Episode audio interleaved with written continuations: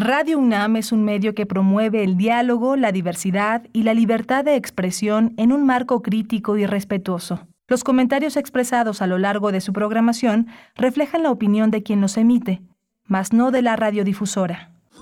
Radio UNAM presenta Primer Movimiento. El mundo desde la universidad. En los controles técnicos, Rodrigo Aguilar en la producción ejecutiva, Violeta Berber en la asistencia de producción y mi compañera Berenice Camacho en el micrófono. Buenos días, Berenice. Miguel Ángel Quemain, muy buenos días. Saludos a toda la audiencia que se acerca a Radio UNAM en esta mañana de lunes. Está por acá también Antonio Quijano, nuestro jefe de noticias, Tamara Quirós en redes sociales. Iniciamos esta emisión. Tendremos a lo largo de la misma la propuesta musical, la curaduría musical de Bruno Bartra, etnomusicólogo, sociólogo, periodista y DJ también que nos acompaña aquí para iniciar la semana con mucha energía y con una propuesta que esperemos les, les agrade y, y los ponga así activos en esta mañana vamos a tener en la relación que tenemos con nuestros ecosistemas la campaña Campus Sustentable UNAM más Plus Sustentable, hidrátate de una forma sustentable. Vamos a hablar con Alejandra Fonseca.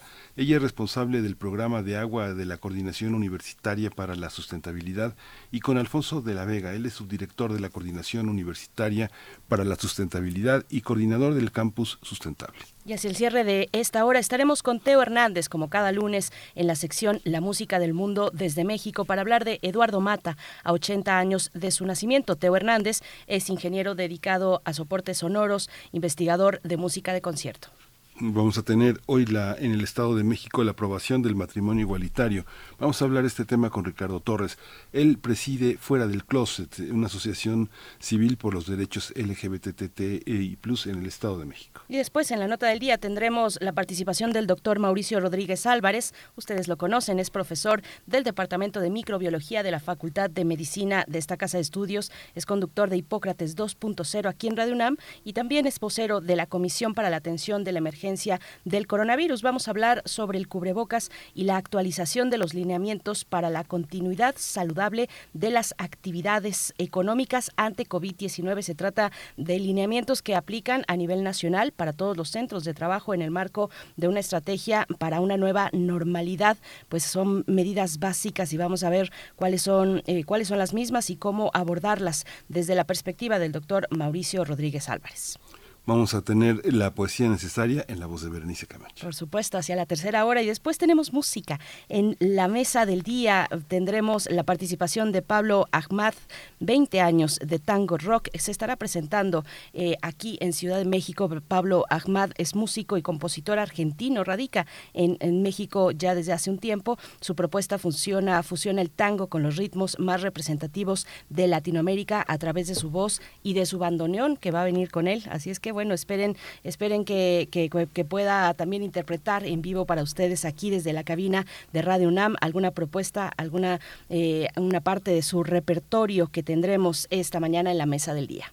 Vamos a tener hoy la sección de eh, Biosfera en Equilibrio, Planeta Vivo, con Clementine Equiwa. y es bióloga y doctora en ciencias por la Facultad de Ciencias de la UNAM. Es divulgadora en el Instituto de Ecología en nuestra casa de estudios, donde también se encarga de la comunicación en redes sociales y coordina la revista digital Oikos. Hablando de redes sociales, esperamos sus comentarios para iniciar la mañana, para iniciar además la semana ya entrados a la segunda mitad de este mes de octubre, el décimo mes del año. Arroba P Movimiento, nos van a encontrar así en Twitter y en Facebook, Primer Movimiento UNAM. Vamos con Bruno Bartra, a ver de qué se trata la curaduría musical de esta mañana. Primer movimiento. Hacemos comunidad con tus postales sonoras. Envíalas a primermovimientounam.gmail.com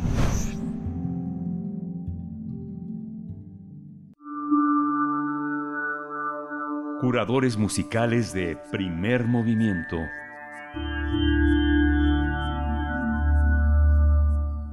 Hola, ¿qué tal? Muy buenos días, Miguel Ángel, Berenice y a todo el auditorio de Primer Movimiento. Es un gusto estar aquí como cada lunes y bueno, hoy la, selección musical que he preparado eh, abarca principalmente un, tres bandas que van a estar eh, visitando o presentando próximamente en nuestro país y en nuestra ciudad. pero también quería iniciar con la pieza que eh, con la que cerró anoche su concierto en la sala Nezahualcóyotl eh, la banda ucraniana Daka Braka, de la que eh, pusimos varias piezas la, la semana pasada, porque fue un momento bastante emotivo. El concierto en general, bueno, presentaron un enorme virtuosismo musical, fue tremendamente intenso por momentos y bueno, desde luego por la situación eh, que vive su país también tuvo un fuerte tinte político. Eh, pero cerraron con una pieza de, su álbum Light de 2014 eh, llamada Baby, que es como uno de sus grandes éxitos. Y, es interesante porque en medio de todo ese sonido un tanto avant-garde, experimental y, con elementos de música tradicional eh, ucraniana, eh, se asoma algo de pop, algo de rock y así. Entonces me parece una, una pieza bastante interesante y que además genera un momento de, de, las luces de los celulares moviéndose. Eh, en, en, la sala Nesa se veía bastante bonito y bueno, fue un cierre tras el cual hubo una ovación de pie eh, pues durante dos o tres minutos eh, después de ello fue la pieza del Ancor. En fin, de ahí nos vamos a ir con el Junta Cadáveres, que es una, eh, una banda argentina, desde luego, bueno, no argentina exactamente, desde luego inspirada en Onetti, pero además que, que fusiona el tango con hip hop, con rock, con otras cuestiones eh, que van a estar en la Plaza de las Artes el 27 de octubre eh, en la tarde. Y es un grupo, como les decía, es argentino o es liderado por el argentino Enrique Novielo, eh, pero es un argentino radicado ya desde hace muchos años en, en Amberes, ¿no? Y entre otras cosas está su pianista Domingo López Díaz, que es descendiente de, pues, de toda una tradición, una familia de, de marimberos eh, chiapanecos. Entonces, bueno, ahí se añade una cuestión interesante a la fusión. La, la pieza que, que, elegí es El astillero eh, de su álbum Twist and Turns del 2015. Entonces, bueno, es una interesante fusión. Y después eh, vienen un par de, de bandas chilenas hacia fines de, de octubre. una, la ya muy conocida Chico Trujillo, de quien pues decidí que eh, poner su versión de la medallita que me parece increíble em, del álbum Chico de Oro que es de 2010 y es parte de, de estas bandas que, que le dieron un, un, nuevo giro a la cumbia mezclada con rock, ¿no? Y después está la banda Conmoción, eh, eh, una banda también chilena, como les decía, muy interesante, que es, es una banda de alientos eh, que tiene de pronto esos sonidos casi universales de todas las bandas de alientos del mundo, pero que tienen esos tintes locales, ¿no? Sin embargo, en el caso de la banda Conmoción, eh, también de pronto añaden cuestiones que miran hacia el oriente, a veces hacia los Andes, entonces es, es una fusión interesante. Va a ser la primera vez que estén en México, van a estar a fines de mes, en, eh, igual que Chico Trujillo en el foro eh, Ilvana, este eh, centro de, de, toda la música alternativa que, que, se pasea por la Ciudad de México o que nace en la Ciudad de México. Y bueno, de ellos pondré dos piezas, eh, una clásica, eh, Mentira se llama, que esa salió en un acoplado del 2008 que se llamó Santiago Caliente, refiriéndose a Santiago de Chile, y bueno, ahí venían varias piezas, incluidas también las de, de, Chico Trujillo. Es una muy buena compilación de, de esos sonidos emergentes eh, eh, chilenos de, de, ese momento y que ahora están muy consolidados. Y la otra pieza que pondré es una muy breve que se llama Testa del álbum Cuerpo Repartido de 2010, donde hay ciertos visos a la, a la cuestión balcánica y al mismo tiempo a la andina. Entonces es una interesante fusión. Y bueno, desde luego van a llegar acá con, con un nuevo álbum que también pueden escuchar en plataformas. Pero en fin, esa es la selección de, de hoy. Este, muy eh, a tono con, con bandas, o, bueno, una que estuvo anoche aquí en la, en la NESA y, otras bandas que van a estar eh, pues tocando en distintos eh, puntos de la ciudad y de la República por si quieren checarlo. Este, entonces, bueno, Ahí, está la selección eh, del día para iniciar la semana también con mucha energía. En fin, les mando un abrazo y espero que, disfruten esta eh, selección ligada a la agenda musical de las próximas semanas. Y bueno, acá nos escuchamos el siguiente lunes. Eh, abrazo.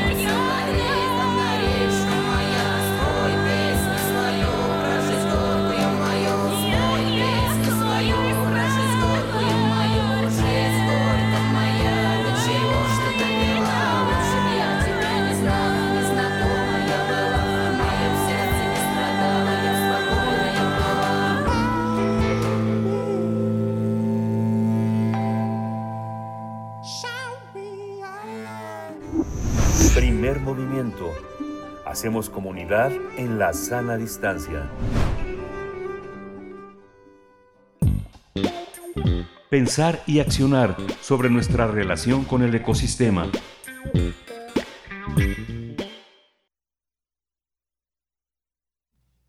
Eh, la Coordinación Universitaria para la Sustentabilidad, COUS de la UNAM, Pumagua, UNAM, te invitan a ser parte de la campaña Campus Sustentable, Agua para la Vida, Agua para el Futuro. Si te preguntas de qué manera puedes participar, es muy fácil. Solo tienes que utilizar los dispensadores y bebederos que hay en tu facultad, instituto o entidad universitaria. Una forma es bebiendo directamente de estos bebedores o si lo prefieres puedes llevar un termo y llenarlo con agua. Pese a, más que, pese a que más del 75% de las y los mexicanos eh, percibe que el agua embotellada es de mejor calidad que el agua de la llave, algunos estudios han demostrado que el agua embotellada está contaminada por microplásticos, los cuales pueden afectar la salud. Es importante recordar que cada botella que compramos en la tienda tarda más de 450 años en descomponerse. Una recomendación es que en casa se hierva el agua o bien instalar filtros y purificadores. El consumo de agua embotellada también conlleva otros costos ambientales, incluido el agotamiento de las aguas subterráneas, el consumo de combustibles fósiles y la contaminación, porque algunas empresas simplemente embotellan el agua del grifo, mientras que otras la bombean de manantiales y acuíferos. Se requiere además que el agua, agua adicional para producir la versión embotellada. Por ilógico que parezca, se necesitan 3 litros de agua para producir un litro de agua embotellada, según dice el Water Footprint Network. Por eso la COUS tiene la de la UNAM tiene como objetivo impulsar un proyecto colegiado para consolidar a nuestra casa de estudios como una universidad sustentable, dando respuesta a la responsabilidad social como la principal eh, universidad pública del país. Vamos a conversar sobre esta campaña que está dirigida a la comunidad universitaria para el consumo responsable de agua embotellada en el campus de la UNAM. Hoy están con nosotros Alejandra Fonseca y es responsable del programa de agua de la Coordinación Universitaria para la Sustentabilidad. Alejandra Fonseca, buenos días, bienvenida. Hola, buenos días. Gracias. Buenos días a todas y todos. Gracias por el espacio. Gracias, Alejandra Fonseca. Buenos días. También nos acompaña Alfonso de la Vega, subdirector de la Coordinación Universitaria para la Sustentabilidad y coordinador también de Campus Sustentable. Alfonso de la Vega, igualmente, gracias por estar esta mañana con nosotros. Muy buenos días. Buenos días, Berenice, Miguel Ángel, a todo el público. Buenos días. Gracias por la invitación. Muchas gracias. Pues empezamos eh, contigo, Alejandra. ¿Cómo, ¿Cómo está estructurada esta campaña, ¿cuál es el diagnóstico que tenemos? Tenemos botellitas por todas partes de los campus, ¿no? Pues sí, ese es uno de los principales problemas, pero pues también tiene un trasfondo, ¿no? Que México pues eh, eh, enfrenta grandes retos para lograr la seguridad hídrica y no sé si sepan, pero actualmente es uno de los 25 países con mayores problemas de disponibilidad del agua en el mundo. Tan solo en México apenas el 14% de la población recibe agua a las 24 horas del día, los demás reciben por tandeo y más de los del 50% del agua que recibimos se pierde en fuga. Entonces, bueno, creo que es un problema pues más profundo que solo lo de las botellas, ¿no? Eh, Alejandro, Alfonso, eh, Alfonso de la Vega, eh, las, está lleno de tienditas que venden botellas de agua en la UNAM. ¿Crees que la campaña tendría que este proscribir las, la venta de botellas para estimular el acceso a los bebedores? Mm, bueno, creo que no, no, no va por ahí tanto la campaña y, la idea que tenemos en la coordinación de, prohibir la venta de botellas. Sabemos que mucha gente acostumbra a usarlas y más bien nuestra nuestra apuesta es para, para comentarle a todo el público, a toda la gente que, que, transita por la universidad, eh, que tiene eh, la disponibilidad de tomar agua a través de los bebederos. Eh, principalmente trabajamos con, con con otras dependencias universitarias como Pumagua, quienes llevan a cabo actividades para controlar y para conocer la calidad del agua dentro de Ciudad Universitaria en específico y comentarles que, que bueno que el el agua que, que tenemos en Ciudad Universitaria es un agua de muy buena calidad que se extrae de tres pozos eh, que están en las en las inmediaciones de la ciudad universitaria y que, y que desde hace más de 10 años que se implementó un sistema de potabilización del agua de estos pozos, eh, toda el agua que se, que se utiliza en las redes eh, de agua potable de la universidad es agua que se puede consumir incluso la de los bebederos, la de los, la de los baños, todo el agua que, que, que, corre por las tuberías de Ciudad Universitaria es un agua de muy buena calidad. Entonces, eh, nuestra apuesta va más hacia, hacia comunicarle a la gente, a toda la comunidad universitaria y a nuestros visitantes que el agua que está disponible dentro de Ciudad Universitaria es agua potable y que pues la mejor opción es llevar nuestro cilindro, llevar nuestra botella eh, que se puede rellenar y así evitar el consumo de agua embotellada, que como decía la doctora Alejandra hace un momento, pues eh, conlleva muchas otras problemáticas como, como la problemática de los residuos. Eh, ya lo mencionaba por ahí Berenice en la introducción de cuánto tiempo, más de 400 años se tarda en, en degradar una botella, aunque diga por ahí que son botellas biodegradables, son botellas que solamente se degradan eh, bajo procesos industriales. Entonces, eh, una botella eh, que se queda, digamos, en el campus o que se queda en los vertederos de basura, pues tarda hasta 400 años en, en, degradarse. Entonces tenemos una responsabilidad muy grande como universidad eh, de poner el ejemplo, de, de, exponerle a toda la sociedad que otra forma de relacionarnos con la naturaleza es posible y una de ellas, una de las más importantes, es hacer el uso, un uso correcto del agua. Gracias, Alfonso de la Vega. Eh, Alejandra Fonseca, ¿cuál es la dimensión del desecho de botellas plásticas en la UNAM? Tenemos ese dato, que es un dato, supongo, viene en toneladas. Sí, claro, viene en toneladas y bueno, pues también a, ciencia cierta no lo sabemos porque a veces nada más pensamos en el campus de Ciudad Universitaria, pero si juntamos todas las demás este, sedes o campus externos y no este también pues imagínense la cantidad que es pensando nada más en la comunidad que somos nosotros, ¿no? Más de 400 mil personas de comunidad universitaria. Y otra cosa importante que me gustaría mencionar es que a partir de la pandemia de COVID-19, muchas este, en muchos sitios se cerraron los bebederos o los dispensadores de agua pensando que son como un foco de, infección, ¿no? Y también parte de la campaña lo que quiere transmitir es que esto no es verdad. Este, que si usamos correctamente los bebederos para lo que son y pues teniendo en cuenta las instrucciones de uso, pues no tenemos riesgo alguno de contagiarnos de COVID a través del agua, ¿no? Y menos de los dispensadores. Entonces también parte de la campaña es invitar a la gente a pues, desmitificar esto y que sigamos utilizándolos y no, y no regresemos a las prácticas otra vez del, de la botella, ¿no? Sí, sí, y hacer un uso correcto de, eh, pues, de los dispensadores, de los bebederos. Alfonso de la Vega, ah, eh, mencionabas hace un momento a Pumagua. Pumagua ya lleva, pues, un tramo recorrido, ¿no? Es, eh, digamos, anterior a la COUS de la UNAM. ¿Cómo, cómo, pues, trabajan en conjunto? ¿Cómo, pues, ha sido esta iniciativa? entiendo, de nuevo, que es en conjunto, cómo se suba, se la COUS en lo general, pues en pos de una mm, pues un uso y un empleo responsable del agua de la mano con Pumagua. Y dice pues eh, la coordinación tiene como, como su nombre lo indica, eh, la atribución y la necesidad de coordinarse con otras dependencias universitarias. Y en ese sentido hemos trabajado muy de la mano con Pumagua, quien como bien dices lleva ya muchos años trabajando en la universidad ellos llevan varios proyectos importantes, uno de ellos es el Observatorio Universitario del Agua, en el cual eh, se puede conocer los consumos de agua de manera puntual de todas las entidades y dependencias que tienen eh, medidores de agua que son administrados por, por, la Pumagua. Eh, y pues bueno, ellos tienen eh, como todo el conocimiento de cómo hacer los análisis, de, de dónde están los dispensadores de agua, cómo darles un mantenimiento, etcétera. Entonces, eh, pues hemos trabajado de la mano con ellos para, para, para trabajar sobre todo en las entidades piloto. Déjenme comentarles que desde la coordinación tenemos dos entidades piloto con las que hemos estado trabajando de manera muy fuerte durante todo este año, que son la Escuela Nacional de Trabajo Social y la Facultad de Ciencias Políticas y Sociales, las dos dentro de Ciudad Universitaria. Y también hemos trabajado con otras dependencias como la Facultad de Psicología, la Facultad de Filosofía, el Instituto de Geofísica, quienes han, han sido muy, muy eh, buenos aliados y grandes promotores de los proyectos de la coordinación.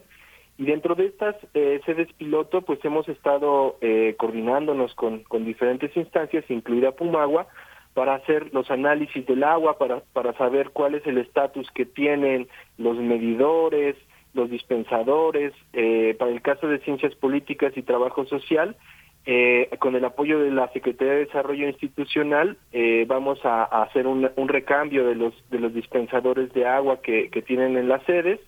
Eh, y bueno, en algunos otros casos vamos a, a, trabajar con otras dependencias para mejorar sus sus medidores, para conocer cómo, cómo, pues en términos generales, cómo se encuentran respecto del uso y del manejo de agua en, en estas en estas dependencias. ¿Cómo se ha llegado cómo se ha logrado tener esa calidad del agua en la en, la UNAM, Alejandra Fonseca? ¿Cómo se distingue de cuál, cuál en, la, en la llegada, en la remetida del agua eh, a, nuestras distintas sedes? ¿Qué, ¿Qué es lo que hay? ¿Filtros, eh, purificadores? ¿Cómo, ¿Cómo se hace? Bueno, pues eso es complejo porque, bueno, siempre pensamos en ciudad universitaria, bueno, ciudad universitaria pues tiene la ventaja de estar pues ¿no? En el sur de la Ciudad de México, pues donde están, donde se lleva la mayoría de la parte de los servicios ecosistémicos, ¿no? Se han visto todas las montañas, todo eso se infiltra el agua y pues también siendo suelo volcánico, pues tiene esta gran, pues que digamos, eh, pues virtud de pues tratar, digamos, de cierta forma el agua y se infiltra y tenemos por eso también buena calidad en Ciudad Universitaria. Pero en las otras eh, sedes, pues también eh, pues es a través de las, del agua que reparte la alcaldía o los municipios y pues sí, la mayoría usan filtros o al menos tiene cumplen con alguna norma, ¿no? La 127 que es de calidad del agua y sí se está monitoreando por distintas instancias universitarias. Puede ser por Pumago, también la de gas, eh, bueno, que se encargan de, hacer estos monitoreos.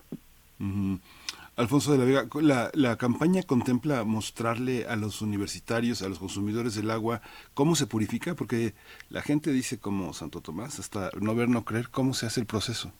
¿Es, ¿Se contempla o no?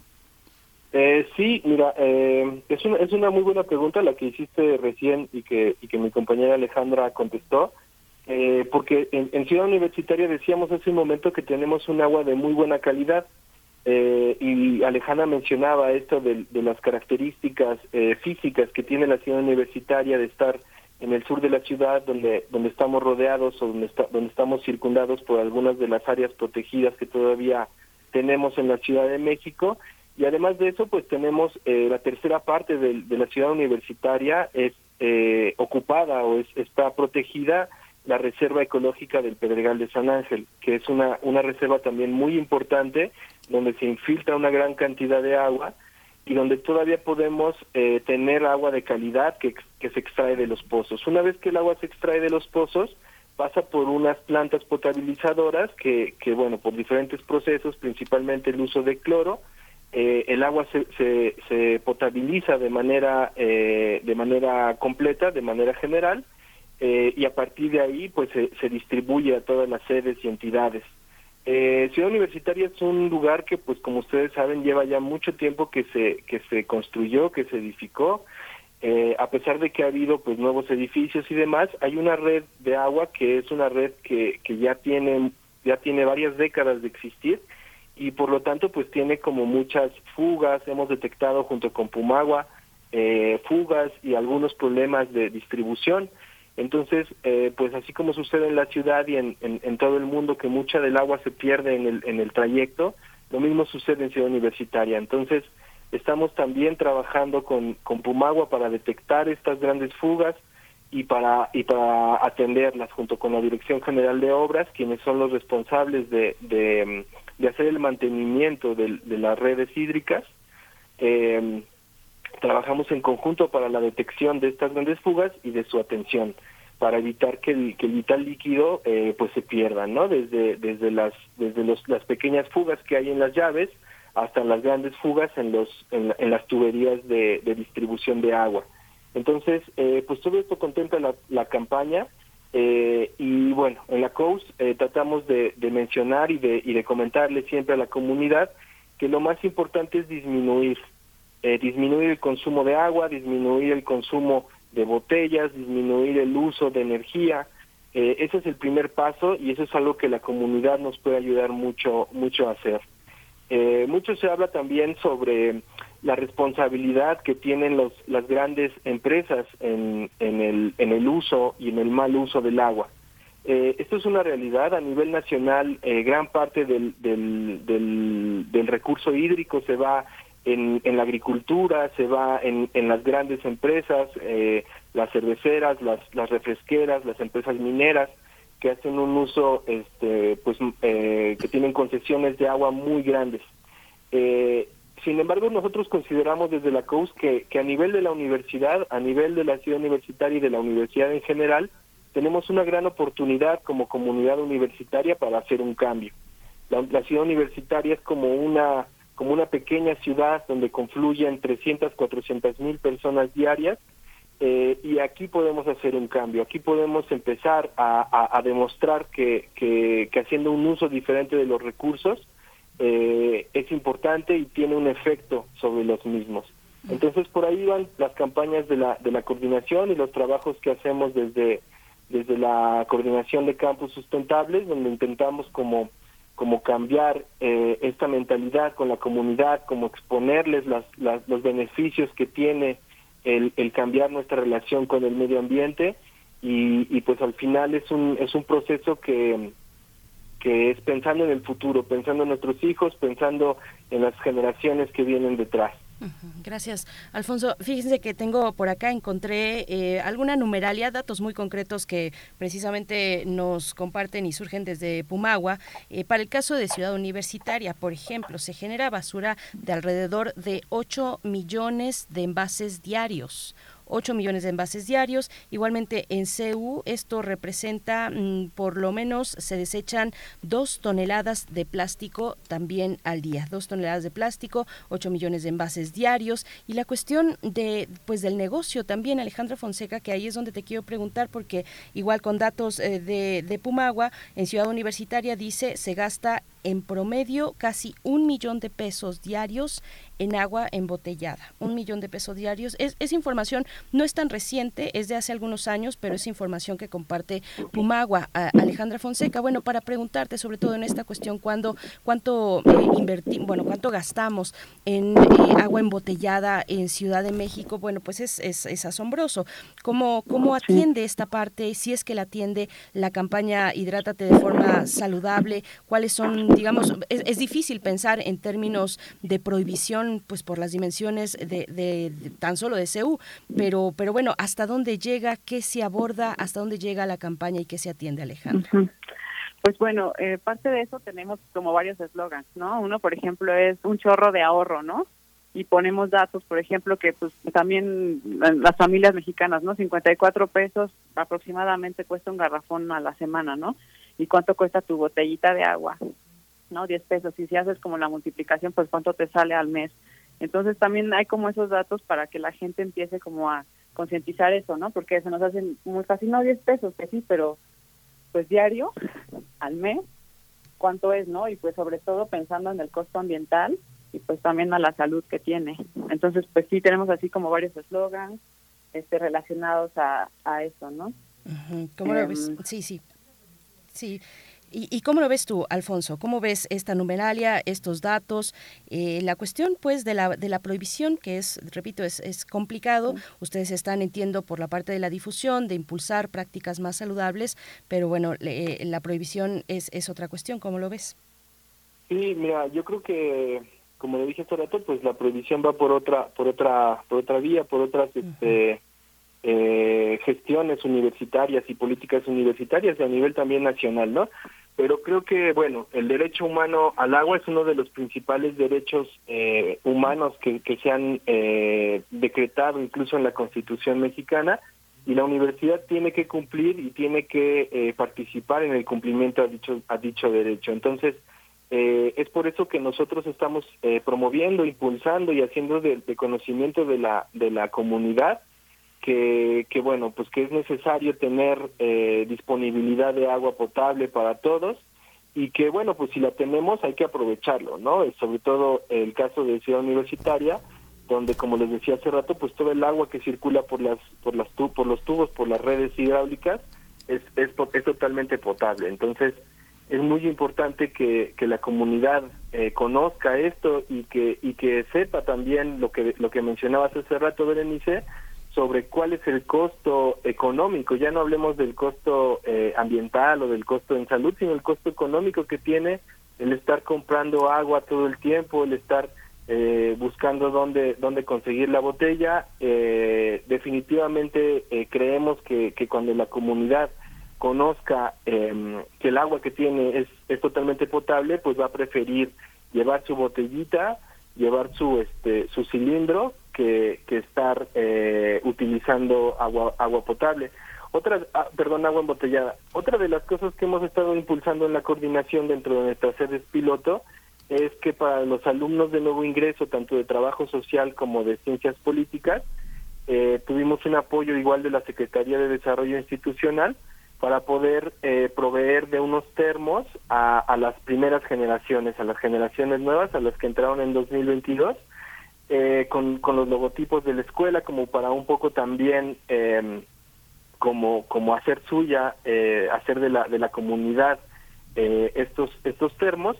Y pues son parte como del como de la campaña no tenemos los dispensadores tenemos los termos tenemos el agua.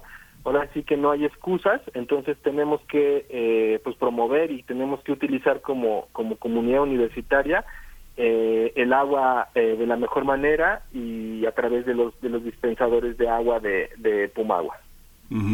Ahí también Alejandra, pues ya ya estamos cerrando, ya estamos cerrando esa conversación, pero contamos con un mapa de dónde están los bebedores, cuántos bebedores hay, así como hay un mapa de dónde están las paradas del Pumabús, eh, sabemos en los distintos eh, espacios de la UNAM dónde van a estar los bebedores, cuántos hay. No sé si estoy en una, en una parte, sé que me faltan dos minutos o cinco minutos para llegar a un bebedor. ¿Esto, está, esto es posible o lo van a hacer? Sí, sí se está planeando y sí se, ya tiene Pumagua, de hecho, pues ellos saben perfectamente dónde están. Lo que nos falta es darle como esa, también es parte de lo que queremos hacer, ¿no? Difundir en dónde están estos bebederos para que pues sean más accesibles. También, bueno, parte de lo que hemos estado trabajando, así como menciona Alfonso, es este pues poner en otros sitios, ¿no? O sea, en sitios como el los espacios este, pues que son patrimonio de la humanidad, ¿no? Se han gestionado los permisos también para que se pueda acceder ¿no? A, no siempre siempre están como adentro de las facultades y pensar también en sacar los dispensadores para que pues sea más fácil, ¿no? Y no tengamos que estar buscando en cada facultad uno. Pero sí se planea hacer un mapa donde tú puedas conocer, ¿no? Dónde está el dispensador más cercano y eso se trabaja también con Pumagua y ellos tienen pues también desarrollado como ya un poco ese sistema. Ok, pero todavía no lo, todavía no está. Alfonso, eh, ¿cuál es la, cuál es, cuántos hay, cuántos hay y en dónde están? Pues mira, prácticamente todas las todas las entidades y dependencias dentro de la ciudad universitaria cuentan con, con dispensadores de agua, sobre todo las escuelas, las facultades y las escuelas. Em, eh, ¿Cuántos hay? La verdad no tengo el dato exacto porque hay unos que han estado, eh, como decía Alejandra en un principio, con esto de la, de la pandemia y el regreso a las, a las actividades, hay algunos dispensadores que dejaron de utilizarse, hay algunos que son de diferentes modelos, entonces no tenemos el dato exacto de cuántos dispensadores tenemos, tenemos los datos de cuántos hay en las dependencias piloto, donde ya hicimos eh, análisis y estudios para ver cuántos tenemos, cuántos están funcionando y cuántos se requerían para, para hacer el recambio eh, por, por dispensadores eh, más seguros, que son con, con pedal, en este caso ya tenemos un nuevo modelo eh, diseñado y promovido por Pumagua, en el cual ya no hay un contacto, digamos, con las manos para, para activar los dispensadores, no hay una llave, sino hay un pedal con el que eh, lo activas con el pie y entonces es un poco más seguro, bueno, es mucho más seguro utilizarlo que los, que los modelos anteriores. Em, y como decía Alejandra, es un proyecto que tenemos, eh, estamos eh, tratando de hacer un sistema de monitoreo de, de muchas variables ambientales dentro de la universidad. Y esas esas variables estas eh, estos indicadores los queremos eh, poner digamos al alcance de la comunidad a través de información geográfica donde eh, pues tú puedas saber a qué distancia estás de un dispensador. La cuando se instalaron muchos de estos hace varios años por Pumagua eh, la idea era que pudieras tener en tiempo real el, valor del, del, digamos, el último valor del monitoreo de calidad del agua eh, disponible durante todo el tiempo. Entonces queremos retomar eh, pues a través de las herramientas tecnológicas con las que se cuenta hoy en día, para, para que la comunidad sepa cuándo fue el último momento en el que se tomaron los valores de calidad de agua de, ese dispensador en particular, a qué distancia está, para que la comunidad tenga como la seguridad eh, completa de que, de que el agua que está tomando es agua potable, es agua de, de buena calidad y, y pues sí, también es importante que sepan en dónde están. Y como decía Ale hace un momento, eh, hay, hay muchos lugares dentro de la ciudad universitaria eh, que son como sitios comunes, que son como, como lugares que no eh, pertenecen a una dependencia en particular y donde queremos eh, impulsar también la colocación de, de, dispensadores de agua. Sabemos que, que sobre todo en el casco central, en las islas y toda esta parte, pues tenemos muchísimos visitantes, sobre todo los fines de semana, y es necesario y es importante que cuenten también nuestros todos nuestros visitantes con, con la posibilidad de beber agua eh, potable y tener esa disponibilidad y no tener que estar comprando botellas de agua cuando cuando nos visitan. Gracias, Alfonso de la Vega. Bueno, pues acompañemos, acompañemos estas, estas campañas, actuemos en consecuencia. La campaña Hidrátate de forma sustentable de la COUS, de la UNAM y también de Pumagua. Allí están las redes sociales de ambas entidades que están haciendo un trabajo muy importante para colocarnos como una universidad sustentable. Eh, es muy importante ese ejemplo que dar para el resto de la sociedad. Muchas gracias a ambos por, por esta participación y bueno, estaremos siguiendo esta campaña. Alejandra Fonseca, responsable del programa de agua de la COS de la, COS de la UNAM. Muchas gracias. Igualmente, Alfonso. Muchísimas gracias. Buen día. Gracias, gracias Alejandra. Alfonso de la Vega, subdirector de la COUS de la UNAM y coordinador del Campus Sustentable, de la campaña Campus Sustentable. Nosotros vamos a hacer una pausa musical a cargo de El Junta Cadáveres. Es la propuesta musical de Bruno Bartra para esta mañana de lunes. El, el Medallita es la canción.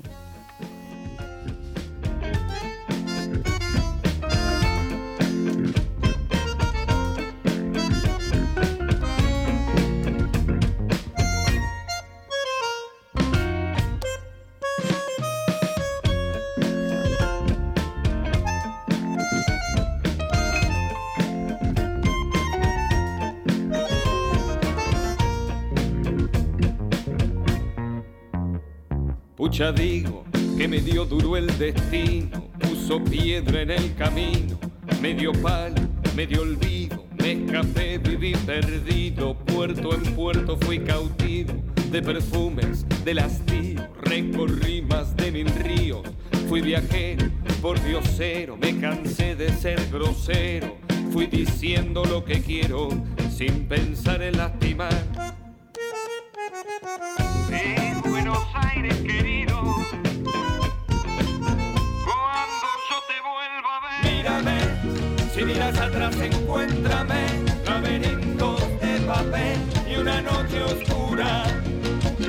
Sin estrellas, llueve, presentí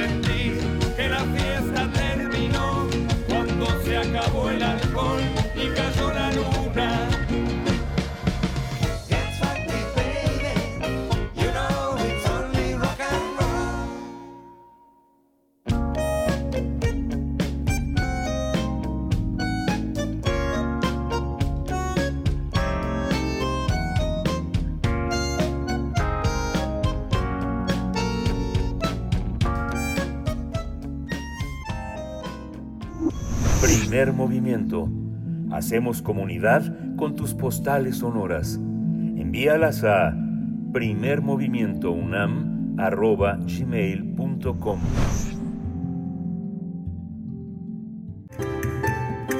La música del mundo desde México. Damos la bienvenida a Teo Hernández, ingeniero dedicado a soportes sonoros, investigador de música de concierto que cada lunes nos acompaña y en esta ocasión para hablar de Eduardo Mata, del compositor y director mexicano Eduardo Mata, a 80 años de su nacimiento. Teo Hernández, muy buenos días. Te saluda todo el equipo por acá, Miguel Ángel Quemain y Berenice Camacho en la voz. ¿Cómo estás? Ay, Berenice, Miguel Ángel, todo el equipo de Primer Movimiento, la audiencia de Radio UNAM, pues eh, eh, contento de estar con ustedes. Y bueno, pues aquí lo que tenemos es una, una celebración de 80 años del nacimiento del gran director de orquesta Eduardo Mata. Eduardo Mata nació en 1942 y muy lamentablemente murió el 4 de enero de 1995. Recuerdo muy bien ese día que eh, México de alguna forma se enteró de que se quedaba sin rumbo musical. Eduardo Mata era esta personalidad que unificaba muchísimos criterios que tienen que ver con la difusión de la música y con la creación de la música desde, desde sus entrañas, ¿no? Este, porque eh, los planes que tenía Eduardo Mata no solo eran dirigir y hacer eh, música en la cuestión de la difusión, sino también la enseñanza. Él tenía unos planes de venir a México y trabajar también estar en la composición. ¿Y por qué es tan importante Eduardo Mata? Bueno, pues voy a tratar de explicarlo, aunque eh, eh, es este, es, es, digamos, es tanta su labor que, que es difícil, ¿no? Bueno, hay que decir que Eduardo Mata era en primer en primera instancia un quiso ser compositor y digo quiso porque en, realidad lo logró, pero la mayor parte de su tiempo lo dedicó a la dirección de orquesta. Él estudió con Carlos Chables en el taller de composición y ahí con el afán de dirigir las piezas de sus amigos y sus piezas mismas, eh, empezó a dirigir y poco a poco se fue perfeccionando en este, este arte, pues hay que ver que, que Chávez también era, era, era un gran director. Eh, después fue a Tanglewood, y eh, ahí en Tanglewood tuvo a, grandes maestros, y después ya eh, con, un, con una disciplina absolutamente férrea que eh, tiene que ver no solamente con el gesto de la dirección, sino con el análisis de la partitura, se convierte en un, en un enorme director de orquesta, ¿no?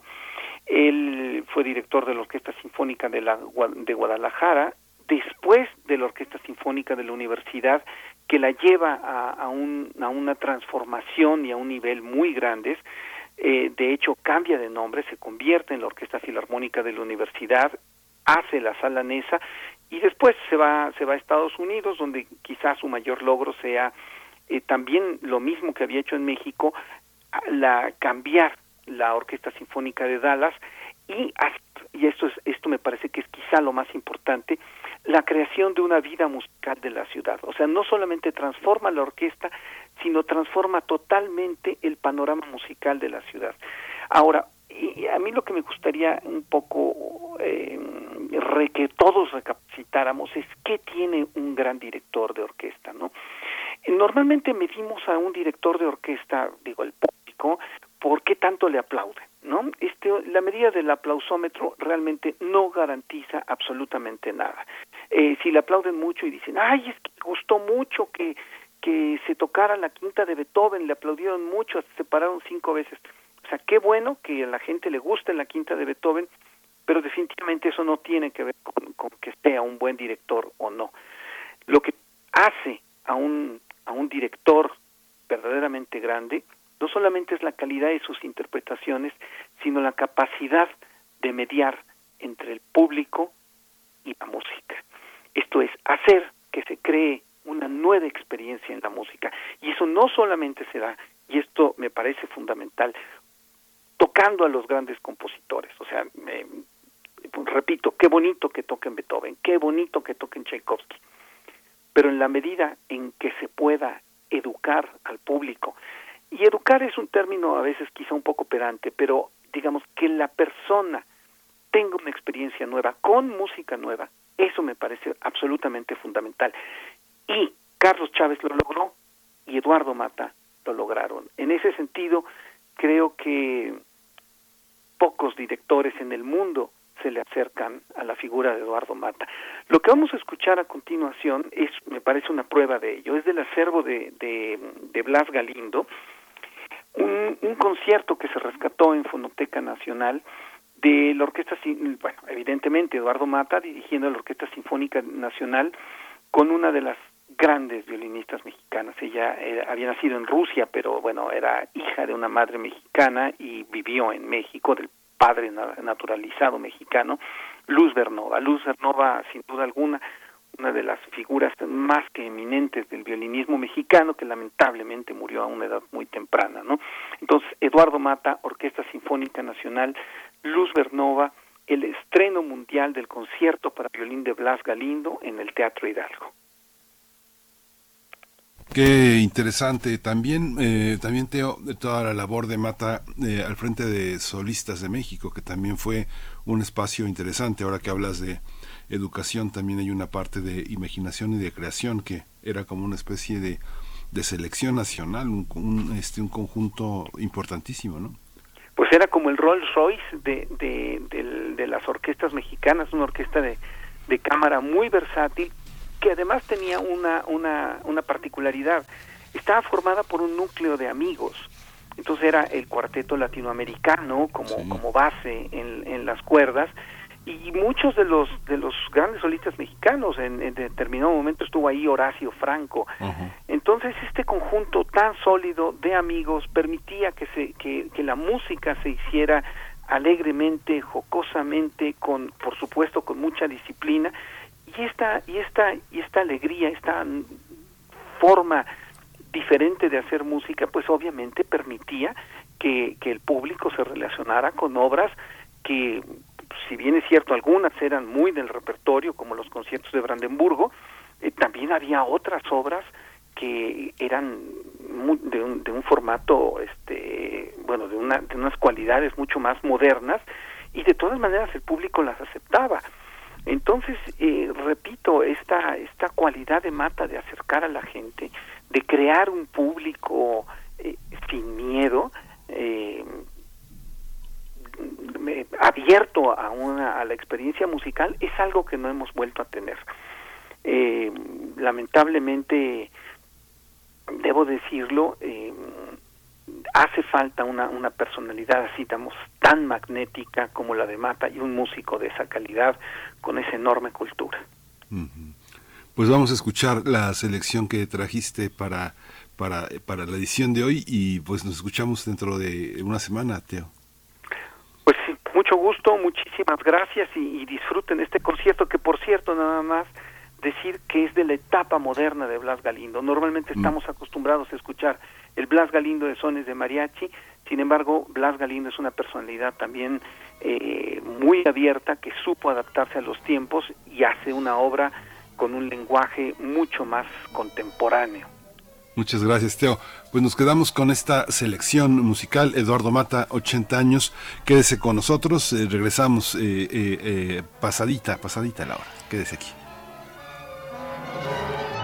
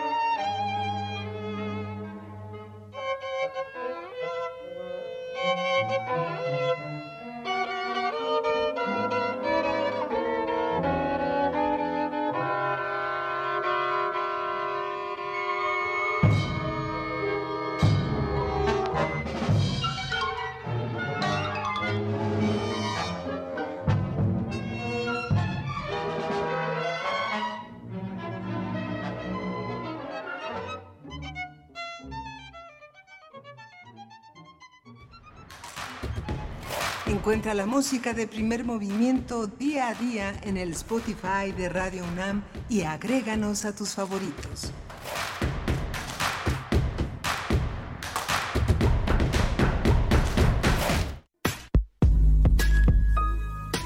delitos facilitados por la tecnología. Con un solo clic es muy fácil compartir cualquier nota, cualquier foto y entonces tenemos una gran mancha de información y no tenemos pues ese momento de cuestionamiento a quién le puede llegar, por qué lo estoy enviando, qué es lo que quiero ganar yo al difundir esta imagen. Seguimos construyendo igualdad. Sintonízanos este miércoles a las 10 de la mañana. Tenemos como invitada a Sandra Carolina Muñoz, especialista en ciberseguridad, que nos habla sobre la ley Ingrid. Escuchar y escucharnos. Construyendo igualdad. Décima temporada. Desde hace 23 años tenemos una misión recorrer las calles y tocar las puertas de los domicilios de la población capitalina, con el principal propósito de impulsarlos a involucrarse en los asuntos públicos, explicándoles que su participación es valiosa para transformar su realidad. Siempre estaremos contigo para acompañarte y que tu opinión fortalezca la democracia de nuestra ciudad. Instituto Electoral Ciudad de México, siempre contigo. A ese coche se lo llevó el agua. En temporada de lluvias hay que tomar precauciones. Nunca cruzar la corriente en una inundación. Y prepararse por los deslaves y desbordamientos. Consulta los pronósticos del Servicio Meteorológico Nacional. Ten una mochila de emergencia. Agua potable. Protege tus documentos. Y hazle caso a las alertas de protección civil. Esta temporada de lluvias y ciclones, juntos nos protegemos mejor. La Conagua y el Servicio Meteorológico Nacional te informan por tu seguridad. Gobierno de México.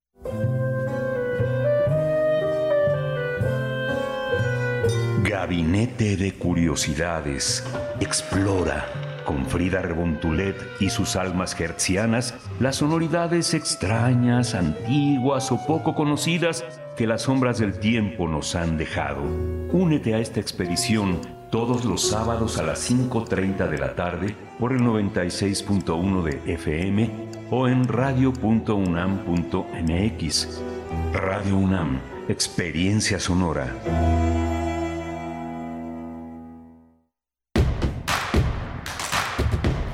Síguenos en redes sociales. Encuéntranos en Facebook como Primer Movimiento y en Twitter como arroba PMovimiento. Hagamos comunidad.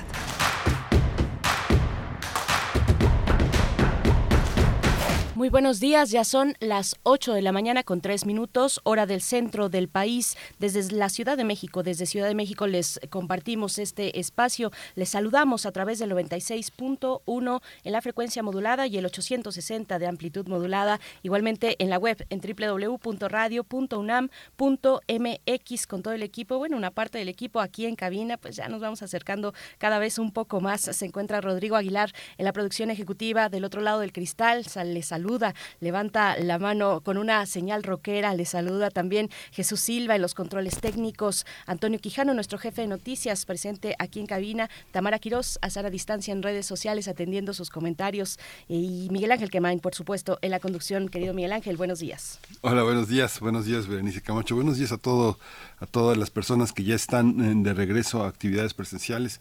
Eh, toda, la, toda la comunidad universitaria en distintos campus, en distintas ciudades del país. Eh, eh, buenos días, bienvenidos.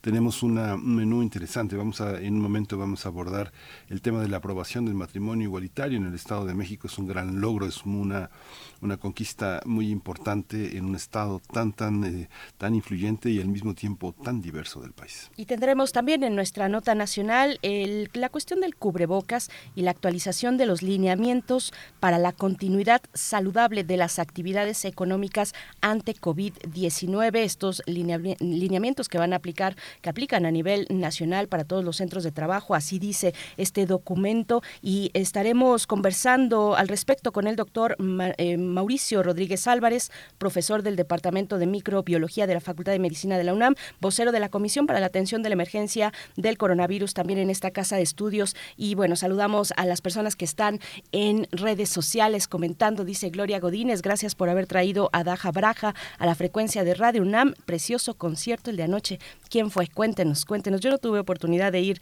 Miguel Ángel, pero si por ahí alguien en la audiencia, además de Gloria Godínez, a ver, cuéntanos, ¿cómo estuvo? No, no, no, eso, como dijo, como dijo Bruno, es eh, un concierto muy intenso de una una cuestión poderosísima en, en vivo de, este, de este conjunto. No, eh, hay una intensidad en la música y en la voz, no, no tanto en lo coreográfico. Este, detengan la guerra, detengan a Putin, era lo que estaba eh, fundamentalmente como presidiendo el escenario en la NESA. Estaba lleno, estaba lleno, prácticamente había muy pocos lugares vacíos. Yo fui con un par de niñas, mis hijitas, y de ocho años y perfecta, todo, todo hasta sostenidas en la atención hasta el último minuto. Es muy interesante cómo como la, la diversidad eh, la diversidad de instrumental y vocal y la, gran calidad de las piezas a pesar de que algunas son de más de 6 7 minutos eh, logran sostener la, la atención de todo el mundo. Y mucha gente mucha gente muy prendida muy politizado como decía Bruno el concierto muy lleno de de personas que saben que saben dónde está Ucrania, saben lo que significa la guerra y saben las consecuencias que significa tener unos voceros tan poderosos en el mundo, este, haciendo una gira permanente en la que eh, ponen los valores de esa, de esa gran sociedad en resistencia a la guerra, con una gran calidad, no, no panfletos, sino enorme calidad y enorme tradición.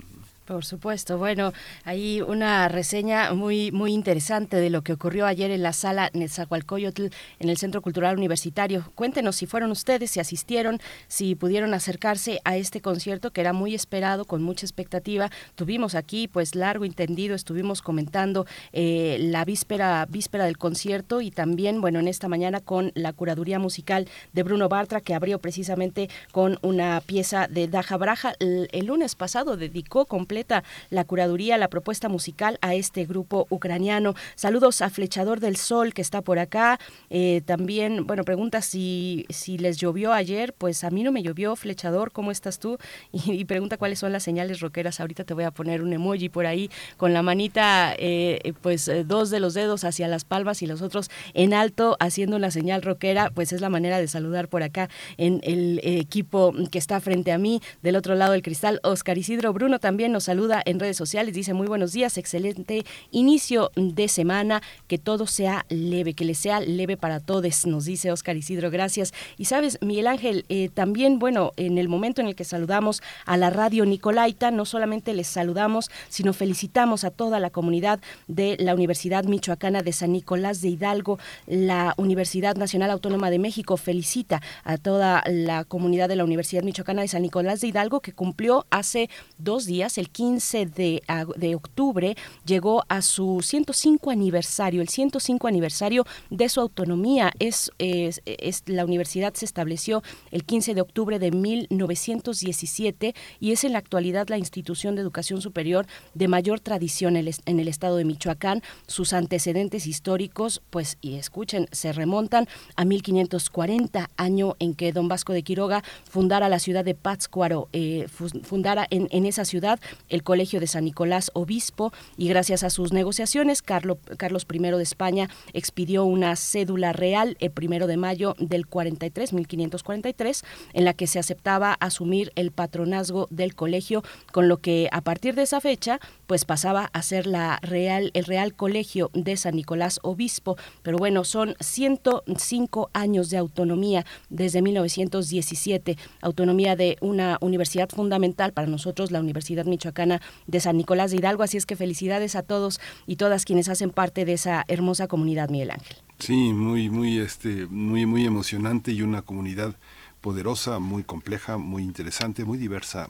como, como tendría que ser un estado en el que sean eh, un espacio, una región del país donde se ha dado lugar uno de los procesos más interesantes del mundo colonial, del mundo novohispano, de la independencia y de la revolución mexicana. yo creo que este, responde, responde a ese universo, a esa tradición mm. que se ha encadenado de manera pues magistral. Sin duda. Sin duda, por supuesto. Pues bueno, vamos a ir nosotros con nuestra nota nacional. Son las 8 con 9 minutos. Nota nacional. Eh, El Estado de México se convirtió en la entidad número 29 del país en modificar su Código Civil para hacer válidas las uniones de personas del mismo sexo, luego de que por mayoría de votos el Congreso mexiquense aprobara el dictamen y el proyecto de decreto para legalizar los matrimonios igualitarios. La iniciativa de ley fue presentada por el partido Morena desde hace cuatro años, a la que se sumó una propuesta legislativa en el mismo sentido por parte del PRD. Durante la sesión, el presidente de la Junta de Coordinación Política del Congreso Estatal, Maurillo Fernández González, precisó que el análisis de la reforma sobre el matrimonio igualitario se realizó durante casi cuatro años a profundidad porque se escucharon diversas opiniones y voces de varios sectores de la sociedad. Así también sostuvo que el argumento fundamental de la modificación al Código Civil Estatal es el derecho humano que todo mexiquense tiene a decidir en libertad y con el apoyo institucional sobre su unión en matrimonio y ante eso ninguna concepción o creencia de cualquier tipo puede imponerse.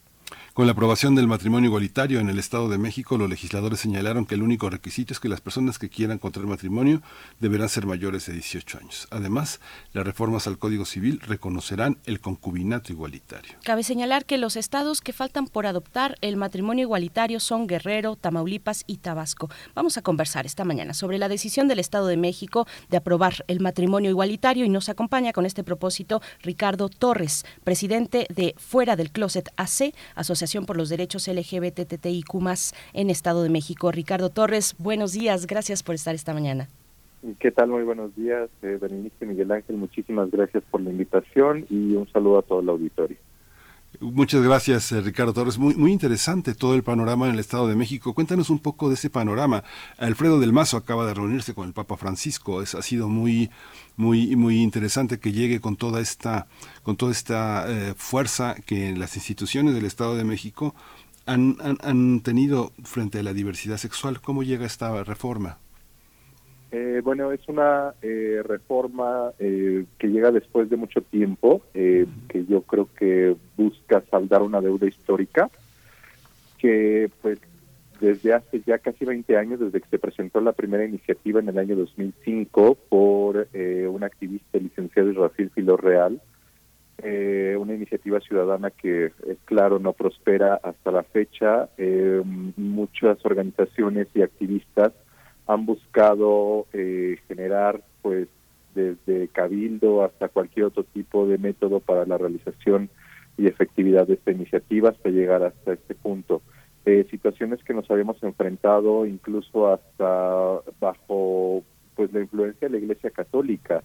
Hubo en repetidas ocasiones en que pues en diferentes congresos se había buscado justamente trabajar en la legislación, pero eh, cada ocasión salía el exarzobispo Francisco Javier Chaboya para um, hacer un llamado directamente a las y los legisladores para evitar este tema porque pues lo consideraba antinatura, ¿no? O en contra de este, pues esta unión eh, supuestamente legítima que es la del matrimonio entre un hombre y una mujer.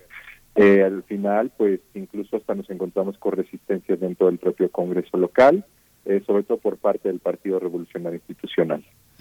Ricardo Torres, bueno, mm, comentas 2005, el año en que se presenta una primera iniciativa que era de corte ciudadano, una iniciativa ciudadana que evidentemente no fue atendida, sino varios años después, 2022, pues eh, al fin, por fin se logra en el Congreso del Estado de, del Estado de México, pues la aprobación de esta demanda que eh, te pregunto, pues cómo articula, cómo se ha articulado desde entonces, 2005, el pues el activismo en torno a la diversidad sexual que ha pasado en estos, en estos años, digamos, a, a, destacar lo más relevante para poner en el Congreso del Estado, pues iniciativas que permitan la libertad de las personas en este sentido?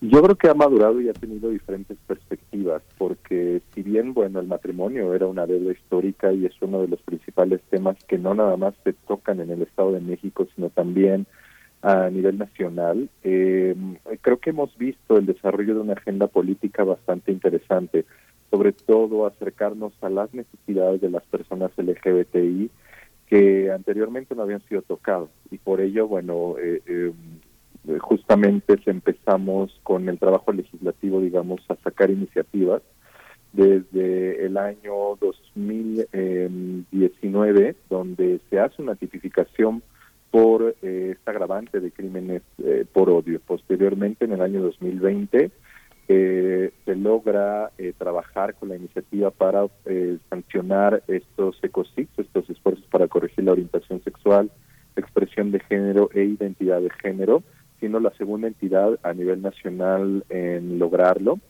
Posteriormente, la ley de identidad de género, que incluso hasta de manera particular creo que eh, era incluso mucho más necesaria que hablar de matrimonio igualitario, eh, derivado de que las personas trans, no solamente en el Estado de México, sino en el país, eh, se encuentran en una situación de precariedad en materia de garantía de derechos y el accesar una identidad, bueno, te abre las puertas para para muchos otros derechos. Y con el y después del desarrollo del matrimonio creo que eh, podríamos empezar a hablar de otras iniciativas dentro de la propia agenda política y social eh, y como ya lo había comentado sobre todo para ver que hay más necesidades de las personas LGBTI que deben de ser tocadas por las instituciones y la parte, Ricardo, del concubinato igualitario, porque mucha, mucha gente, incluso adolescentes que tienen relaciones con alguna persona un poco mayor que ellos, que tienen oportunidad de trabajar, viven juntos, viven juntos enfrentando a su propia familia, este, enfrentando la violencia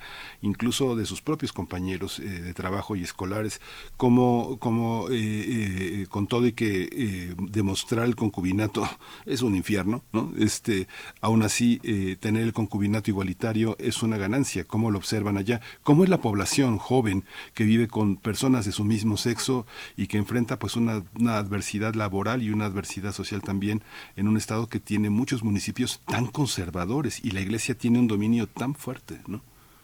Sí, es, es finalmente una entidad bastante compleja y yo creo que también de ahí deriva eh, estas situaciones, que somos incluso hasta mm, eh, una entidad con uno de los congresos más grandes, ¿no? con mayor eh, búsqueda de representatividad de la población en general, lo que yo creo que hace de esto que haya panoramas muy incluso difíciles de abordar en materia de discriminación, ¿no? Y no nada más para, para niños, niños y adolescentes en, una, en una etapa escolar, sino también e incluso para las personas eh, que ya se están desarrollando profesionalmente o con una mayoría de edad. Eh, dentro de nuestro informe anual de casos de fuera del closet, detectamos por lo menos eh, diferentes situaciones de discriminación. Este informe son de justamente las situaciones o los hechos que recaen directamente a esta organización y que buscamos atender. Entre ellos, pues bueno, nos encontramos con más episodios de discriminación laboral para hombres gays, discriminación por parte de servicios públicos para mujeres y personas trans principalmente. Eh, incluso hasta nos hemos eh, visto en situaciones donde hay eh, grupos de, de, apoyo o de doble A, ¿no? por ejemplo, que han discriminado a personas LGBTI bajo ciertos contextos o situaciones. y aparte, bueno, como, como, como bien se comenta, el tema del concubinato es algo que se reforma, que podría apoyar a la población LGBTI, la cual, de acuerdo con el INEGI, albergamos en el Estado de México la mayor cantidad de población LGBTI a nivel nacional, un dato bastante interesante. Y nada más quisiera eh, como apuntalar que también esta iniciativa del matrimonio, eh, eh, aparte del concubinato y la unión, eliminó la bisexualidad como una causal de divorcio, pero también como un impedimento para contraer matrimonio. Uy, qué interesante, qué interesante eso último que, comentas, Ricardo Torres. A ver, vamos eh, por partes con esa cuestión, que nos comentes esto de la bisexualidad como causal de divorcio, un poco más, qué implicaciones tiene. Y también, eh, porque, pues, eh, te pregunto, es, es importante atender no solamente el matrimonio, sino el concubinato, que, que, son derechos, bueno, ¿qué derechos, te pregunto, son acreedoras las personas que, se, que acuden a esta figura? ¿Cuál sería, pues, el panorama que se empieza a plantear con, con esta aprobación? Sí, en el tema de la bisexualidad también es algo que propusimos al momento de que se presentara la iniciativa, algo que nos alegra que se haya tomado en cuenta, eh, sobre todo porque, bueno, al, momento de leer el Código Civil eh, se detecta que pues todavía siguen existiendo situaciones eh, incluso bastante discriminatorias para cierto tipo de grupos, y no nada más en el tema de lo LGBT, sino incluso para personas con algún tipo de discapacidad o con alguna enfermedad, eh, eh, por ejemplo, bipolaridad u otra que, derive de cierto tipo de, situaciones. Eh, pero bueno, centrándonos en ello, es incluso hasta criminalizante el pensar que una orientación sexual incluso hasta puede ser alguna situación de infidelidad, ¿no? Por ejemplo, o que pareciese que es algo que mm, deriva de alguna situación patologizante, ¿no? Como si estuvieras también enfermo de bisexualidad. Entonces, es algo que logramos que se reformara y que ahora no, no depende el tema de tu orientación sexual, eh, inclusive si estás casado eh, bajo una figura de heterosexualidad para que esto pueda ser una causal o un impedimento para contraer matrimonio. Y este y en cuestión del tema de los derechos que se adquieren, eh, y por ello es importante que la sociedad entienda la figura del matrimonio, no como una situación incluso hasta de, romanticismo o de eh, podríamos pensarlo de apropiarnos de una palabra, ¿no? De una raíz etimológica, cosa que no pasa. El punto de todo esto es ver que la figura del matrimonio proporciona derechos que a las personas LGBTI les han sido negados histórica, social y estructuralmente. Como por ejemplo, no nada más el tema del contrato civil y la adopción, sino también eh, al momento de que eh, yo quisiera asegurar a mi pareja un servicio público, por ejemplo, insiste aquí en el Estado de México el ICEMIN, eh, también la posibilidad de poder heredar bienes este, o tomar decisiones subrogadas en caso de que eh, mi pareja se encuentre en alguna situación delicada de salud, yo poder eh, decidir, de acuerdo con lo que indiquen el personal médico, pues prácticamente algún destino no que, que pudiera que pudiera resultar eh, también el hecho de mm, los créditos hipotecarios para poder formar un patrimonio con mi propia pareja, en fin, derechos expresivos que eh, devienen de a partir de este contrato civil, de tanto del matrimonio como del concubinato. Entonces, como lo vuelvo a reiterar, no es más que nada una situación de romanticismo, sino de que las personas que así lo deseen, que quieran unir sus vidas, puedan tener la posibilidad de sentirse seguras y seguros bajo la protección del Estado. Hay una, hay una parte que este, lo, ese es un gran logro, pero ¿qué es lo que qué es lo que sigue, Ricardo? Porque finalmente ya me puedo casar y me caso, pero todo lo que hay alrededor, como bien señalabas, eh, el Estado de México tiene una enorme diversidad de municipios. ¿Cómo es el cómo son los desafíos? ¿Cómo es el mapa de, de esta intolerancia, de esta persecución? Porque es uno de los estados que tiene una alta tasa de feminicidios, de homicidios culposos a, a personas de la diversidad. Hay una persecución muy intensa que es variable en distintos en distintos municipios. Hay unos más liberales otros más conservadores unos muy muy violentos no cuéntanos un poco cuál es el reto por dónde te empezar a trabajar cuando ya se tiene una figura legal que protege la decisión de, del matrimonio igualitario. Eh, yo creo que son muchos temas los que hay que los que hay que abordar. Eh, por ejemplo ya ya bien lo comentabas las situaciones de violencia de discriminación que todavía siguen existiendo Ahora con el tema del matrimonio toca seguir trabajando en socializar estos temas para que justamente evitemos situaciones eh, tanto de revictimización por parte de las instituciones públicas. Hay que trabajar ahora en sensibilizar a todo el personal del registro civil para no encontrarnos con situaciones donde em, pues se anteponen prejuicios o estereotipos al momento de generar la labor pero no nada más ello, sino también eh, seguir trabajando con las instituciones de procuración y administración de justicia. El Estado de México ocupa uno de los primeros cinco lugares en eh, crímenes eh, por odio en relación con diferentes organizaciones de la sociedad civil, tanto Letra S como el Observatorio Ciudadano de Crímenes de Odio, lo que deja un reto muy grande en la participación, por ejemplo, de la Fiscalía al no tener protocolos de actuación, para atender este tipo de casos, ni siquiera contamos con cifras específicas u oficiales donde se habla abiertamente de la orientación, de la identidad o de la expresión como una eh, causal de, de, crimen de odio, pese a que tenemos una legislación clave e importante, así como también, pues bueno, seguir eh, trabajando eh, para que pues existan acciones donde podamos hablar abiertamente de diversidad sexual, de diversidad de género, para que las nuevas generaciones pues puedan hablar más abiertamente sobre situaciones que, que, que, pareciese que están más que abordadas, pero no es así, o sea, todavía seguimos hablando incluso de propias terapias de conversión, la gente nos pregunta muchas veces, ¿todavía eso existe? Y les contamos varios casos y les decimos, claro que existe, claro que está presente. Son situaciones que no han quedado tan lejanas, que si bien hemos alcanzado nuevos panoramas, sobre todo ahorita con la legislación, pero necesitamos eh, ejecutar todavía mucho trabajo. Sí, una cosa es la letra y otra cosa es su aplicación, Ricardo Torres, su aplicación y además cómo la sociedad eh, asume una propia eh, responsabilidad, una postura frente a estos cambios, a estas exigencias. Te pregunto en ese contexto sobre cómo ha caminado, por ejemplo, la ley de la identidad de género que permite a las personas trans en el Estado de México pues modificar los datos de sus datos personales, los datos que se encuentran en su acta de nacimiento, poder modificar esos datos eh, cómo, cómo ha caminado esta, esta ley que entiendo fue aprobada en el año 2021, nos comentabas. Así es, en el año 2021 eh, justamente cumplió un año. Eh, como lo comentaba, yo creo que fue una de las leyes más importantes que hemos tenido en materia de derechos, por, porque bueno, eh, las personas trans todavía se encuentran en situaciones de precariedad. Eh, la esperanza de vida de una mujer trans en México es de 35 años y esto se debe eh, no nada más por situaciones de violencia, sino también por parte de discriminación estructural por parte del Estado, al no poder acceder a servicios públicos de salud, al no poder acceder este, a servicios de educación, ¿no? En fin, situaciones que pareciesen muy eh, cotidianas para cualquier persona, las personas trans, sobre todo las mujeres trans, no pueden acceder a ello.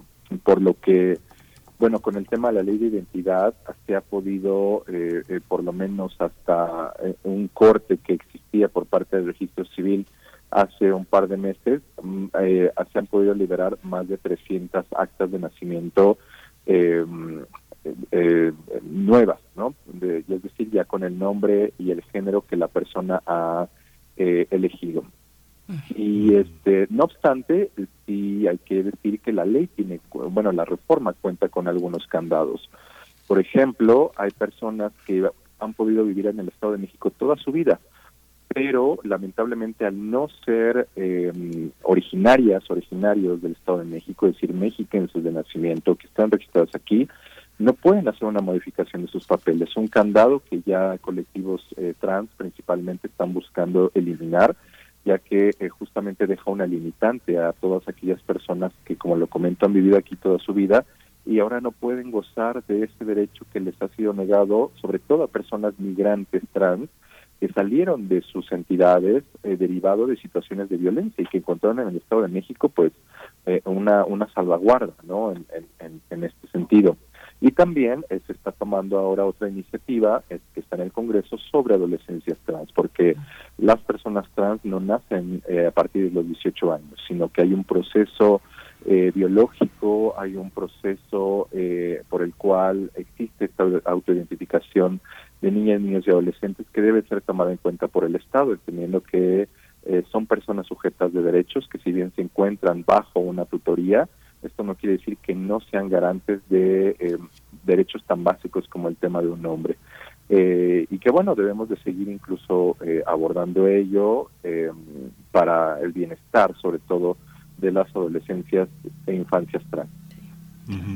En esta en este en este sentido qué es lo que también eh, cómo se inscribe este logro en la política que ha tenido el Estado de México uno sería sería innegable decir que eh, el gobierno que encabezado del Mazo ha tenido desde el salario rosa, que podría parecer muy superficial y con lo que ahora sacó sus credenciales en el Vaticano, eh, hay en la Secretaría de Salud también una, una, una, apertura también a la diversidad sexual, en desarrollo social. ¿Cómo se inscribe? ¿Hay, hay una diferencia de este, de este gobierno frente a otros gobiernos de corte prista, de corte eh, empresarial, toda la, todo el grupo eh, Tlacomulco que es quien ha dominado todo el, todo el Estado de México? ¿Encuentran ustedes eh, acompañamiento de, del, del gobierno? si bien puedo comentar que claro que han existido diferentes figuras, sobre todo con las cuales hemos tenido contacto para pues finalmente realizar el trabajo de la organización. Eh, Lamentablemente creo que ha habido más que nada pues un acercamiento directamente de organizaciones y activistas para que esto sea posible, para poder trabajar dentro de la agenda pública y dentro de la agenda política, eh, derivado de que eh, pues pareciese que el interés directamente por parte de las instituciones de gobierno no ha estado o no se ha encontrado tan presente. Eh, todos estos acercamientos, estos acuerdos y estos convenios, desde manera particular fuera del closet, los ha buscado, este, que nos hemos encontrado con personas aliadas y eso agradecemos muchísimo. Eh, es una situación completamente diferente. Eh, con el tema de, del propio del propio gobierno, la figura de Alfredo del Mazo, eh, falta yo creo que todavía generar más política en materia de desarrollo social para personas LGBTI, por lo menos, sobre todo aquellas con una situación de mayor vulnerabilidad social y económica, eh, derivado que incluso hasta han sido los propios municipios quienes han abierto oficinas de diversidad sexual o cualquier otro tipo de política pública que ha permitido un acercamiento con la ciudadanía. Eh, el propio gobernador Alfredo del Mazo eh, se ha reunido en múltiples ocasiones con el Frente Nacional por la Familia, incluso con el Comité Interreligioso, el cual el Comité Interreligioso, eh, conformado por diferentes figuras eclesiásticas, ha sido muy tajante con la postura de la diversidad sexual y de género, interrumpiendo acciones como eh, la propia interrupción legal del embarazo o temas como el matrimonio igualitario. Entonces, eh, ha sido una postura yo creo que contrastante porque si bien nos hemos abierto a eh, diferentes eh, personajes o diferentes eh, aristas, las cuales han sido muy abiertas desde una base fundamental como es la propia cabeza, creo que ha, existido una deuda que necesitamos ahí saldar todavía, lo cual, bueno, pues buscaremos tanto, no nada más con lo que resta este gobierno, sino incluso con las propias candidatas y candidatos que se acercarán a obtener votos del electorado el próximo año.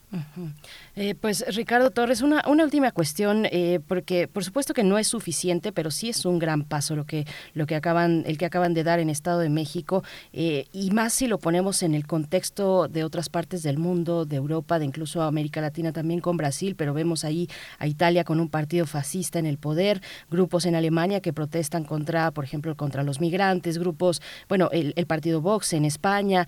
Eh, ¿Cuál es tu reflexión en torno, en torno a ello? ¿Y qué decirle a, la gente que piensa que con medidas, que con leyes y aprobaciones como esta, como la del matrimonio igualitario, por ejemplo, eh, piensan que se va a destruir la familia, la familia, el núcleo familiar, la estructura básica o el centro de la sociedad? Eh, ¿qué, ¿Qué decirle a estas personas en ese contexto?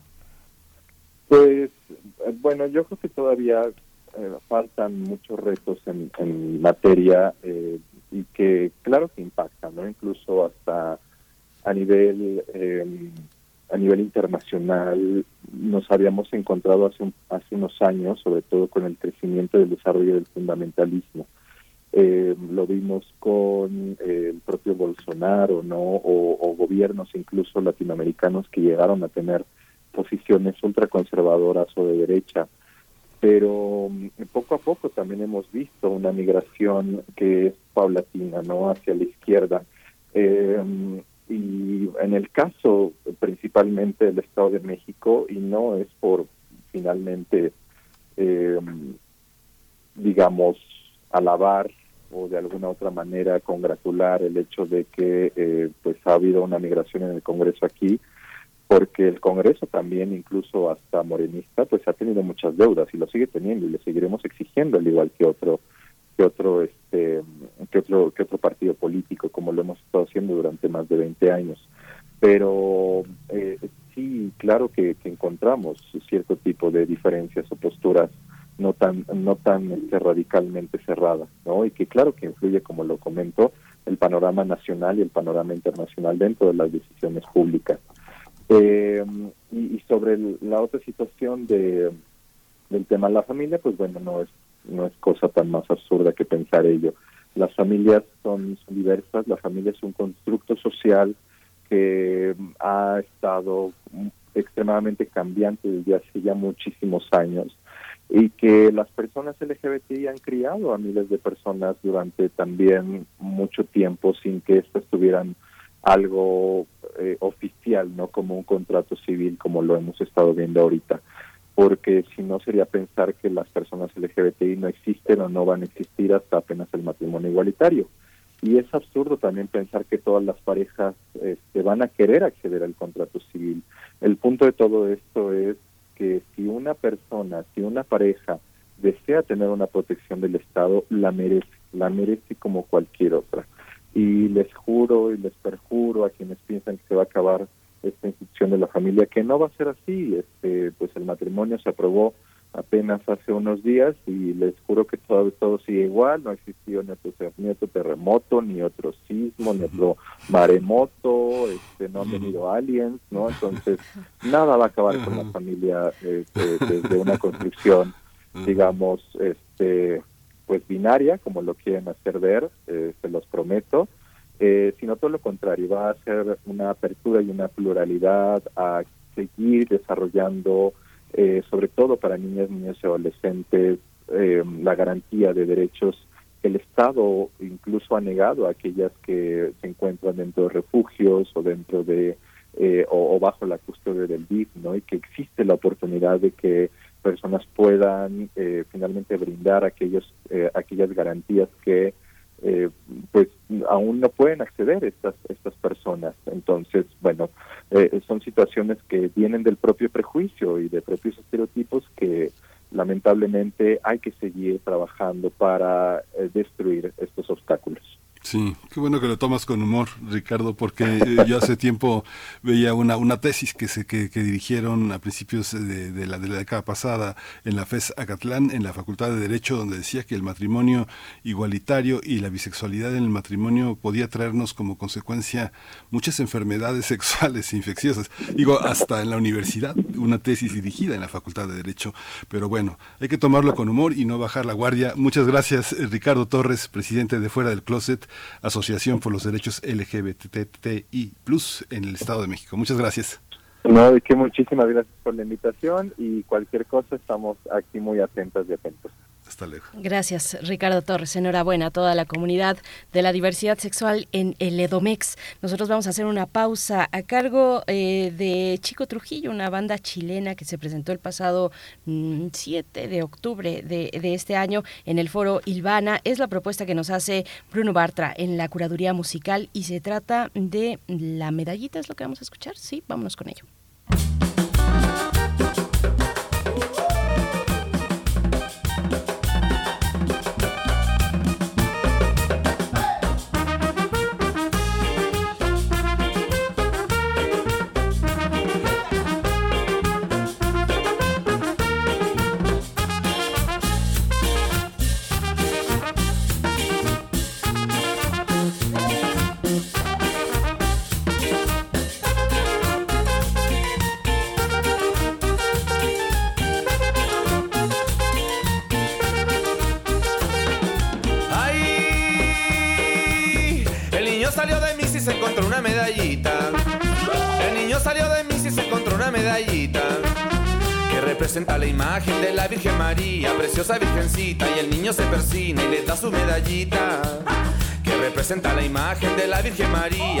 Virgencita, y el niño se persina y le da su medallita.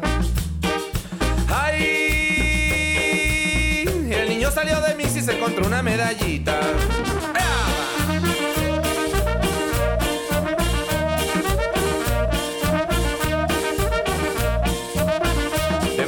miedo vuelve a su familia corriendo con nervio le dice a su madre mami mira lo que me encontré mira lo que me encontré mira lo que me encontré mira lo que me encontré mira lo que me encontré mira lo que me encontré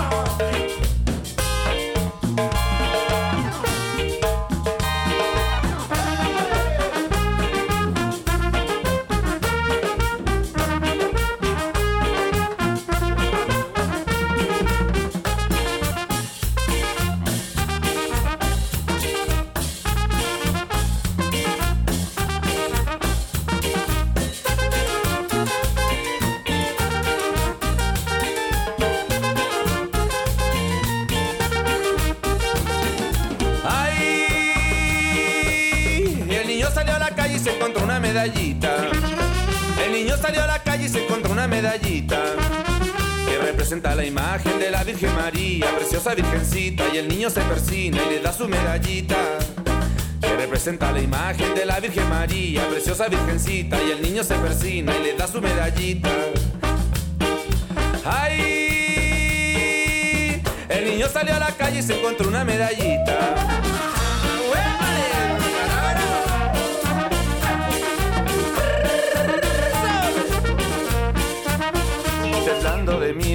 A su familia, corriendo con nervio, le dice a su madre, mami, mira lo que me encontré, mira lo que me encontré, mira lo que me encontré, mira lo que me encontré, mira lo que me encontré, mira lo que me encontré, mira lo que me encontré, mira lo que me encontré, mira lo que me encontré, mira lo que me encontré, mira lo que me encontré, mira lo que me encontré, mira lo que me encontré, mira lo que me encontré, mira lo que me encontré. Primer movimiento.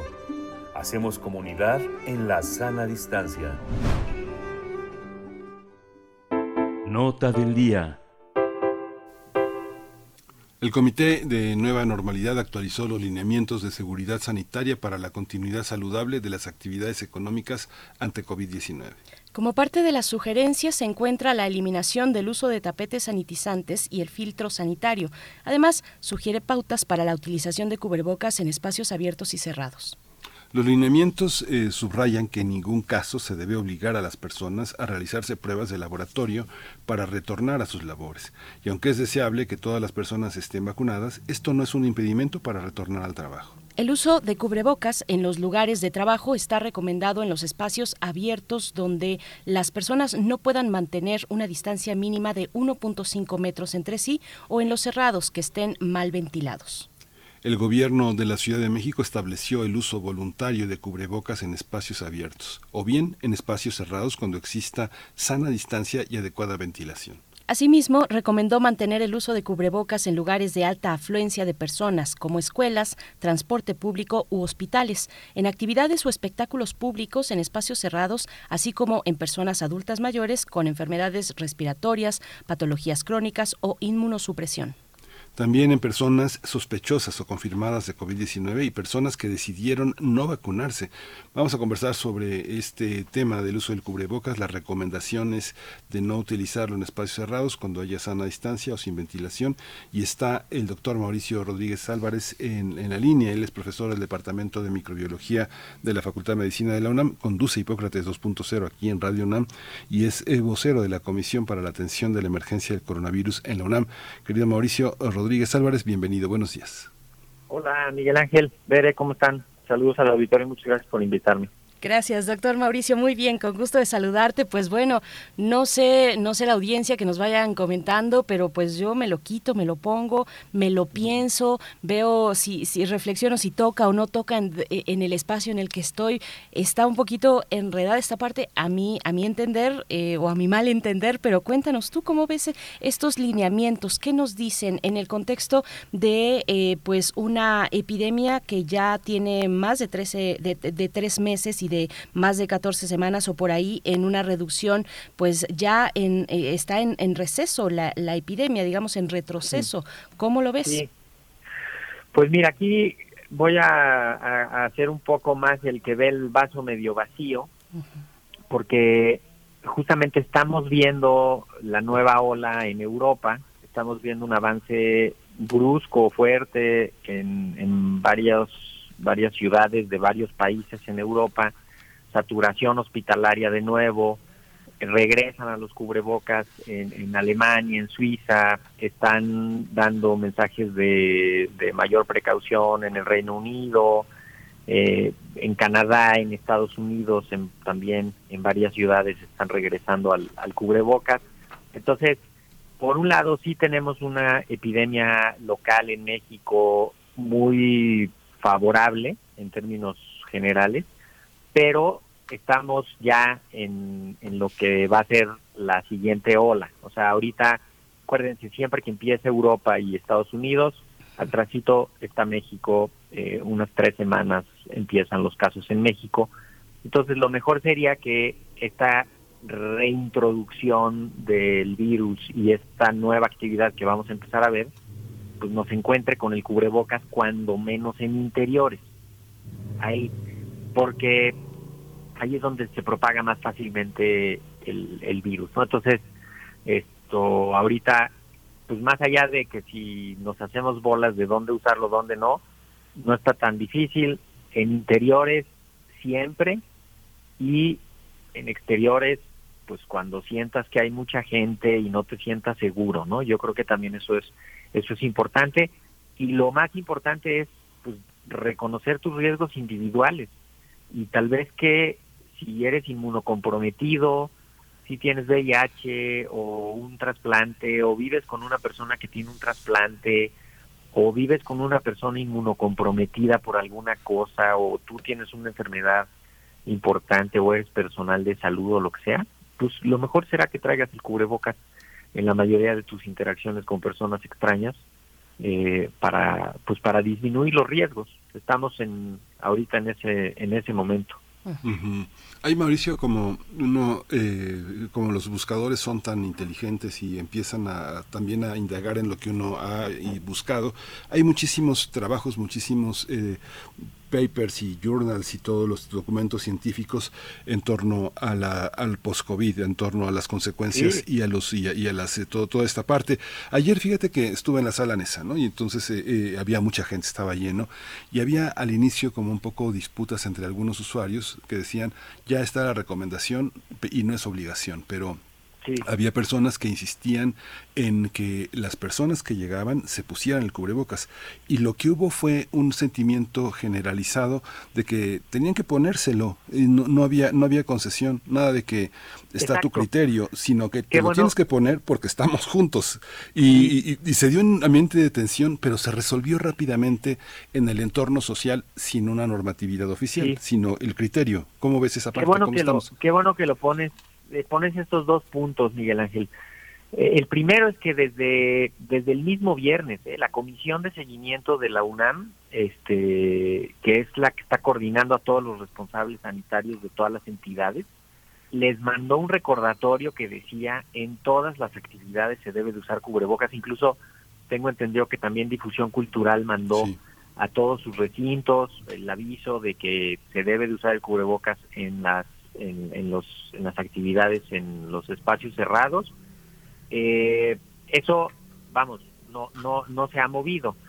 Que probablemente en algunos momentos fuera del en espacios abiertos se vaya a poder quitar el cubrebocas y ya sea opcional y eso eso eso es distinto pero en la universidad en sus recintos sigue siendo eh, recomendado el uso del cubrebocas sobre todo en los lugares tengan una ventilación deficiente o que haya mucha gente, ¿no? La sala NESA, los, los teatros, los salones, los auditorios, todo eso, pues conjunta muchas personas de diferentes casas que además, aunque estuvieran enfermas, seguro algunos o algunas no se quieren perder el evento y ahí estarán este, con el riesgo que conlleva. Eh, la comisión del, eh, de la UNAM estamos a punto de emitir una comunicación en el mismo sentido, básicamente, y lo otro que mencionas, Miguel Ángel, es fundamental. No se trata nada más de decir, ay, pues ya si te da, te salvas y ya no te mueres porque ya estás vacunado o ya te había dado. El problema de la condición post-COVID todavía no termina de descifrarse. Entonces, mientras menos casos de COVID tengamos, pues menos riesgo de condición post-COVID vamos a tener. O sea, todas estas secuelas que en algunas son misteriosas y en otras ya está clarísimo, ¿no? Este, hay que tratar de evitar al máximo eso, o sea, no nada más es lo de evitar la muerte, ¿no? Sino de decir, pues lo mejor es que no te dé, así, en pocas palabras. Doctor Mauricio Rodríguez, bueno, eh, se sugiere en estos lineamientos que en espacios cerrados, cuando hay sana distancia puede no ser obligatorio el uso de cubrebocas. Y muchas personas pues ya están desesperadas, no quieren seguir utilizando ya sea porque les genera algún tipo de irritación en la piel o porque quieren favorecer la pues la convivencia o porque pasan largas largas horas eh, en un mismo espacio de trabajo y con el cubrebocas puesto todo este tiempo. Eh, pues qué decir, qué decirle a estas personas, qué decirle a la comunidad universitaria cuando se hace esta sugerencia que a veces pues queda la interpretación, lo que comentaba Miguel Ángel un poco, hay una regulación, bueno, estamos viviendo y, lo hemos hecho desde el principio, una regulación social entre nosotros mismos de cuándo sí, cuándo no. Bueno, en, algún momento no hubo opción, pero ahora que sí se acercan las opciones, pues, pues vemos eh, con más frecuencia cada vez este tipo de regulación eh, social. ¿Cómo, cómo, lo, ¿Cómo lo ves tú? Sí, pues mira, sí, hay que entender que mucha gente ya está harta, está cansada, este, se estuvo aguantando mucho, estuvo usando el cubrebocas pues muy a disgusto, ¿no? Seguramente habrá muchos que, que lo tengan. Eh, no hay que convertirlo ni en, ni en una situación de, de poder, de discriminación, de dominación, de, de nada, o sea, simplemente hay que ser empáticos todos, ¿no? Está que el que tenga problemas para usarlo. Imagínate una persona que no escucha bien y necesita leer los labios. Sí. ¿No? Este, o una persona que tiene una malformación o alguna este, algún problema anatómico que le cuesta trabajo hablar o que le cuesta trabajo ponerse el cubrebocas, así simplemente, ¿no? Eh, o ya hay gente que ya cree que ya no está en riesgo.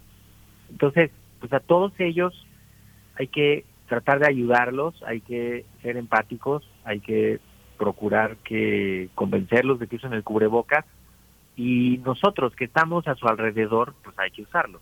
O sea, seguramente habrá quien no lo quiera usar, pero nosotros que sí sabemos que eso se necesita y dónde están los riesgos y cómo los evitamos, hay que hay que usarlos.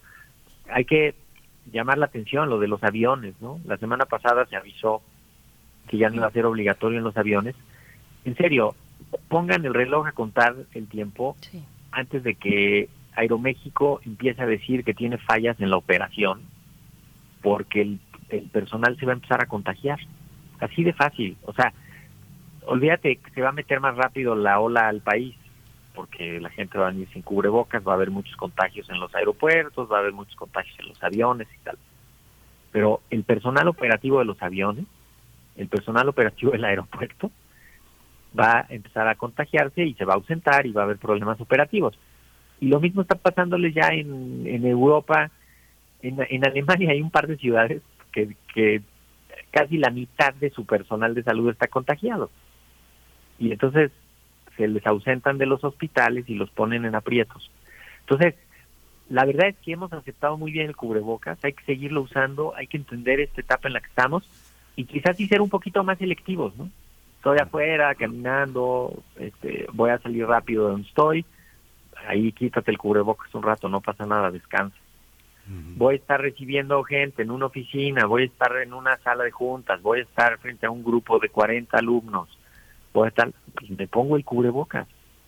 Simplemente porque no quiero que empiece antes la ola, no quiero que nos vayamos a contagiar y nos y nos protegemos entre todos. Yo creo que ahí hay que pues, tener esa esa empatía y, entender el momento en el que estamos.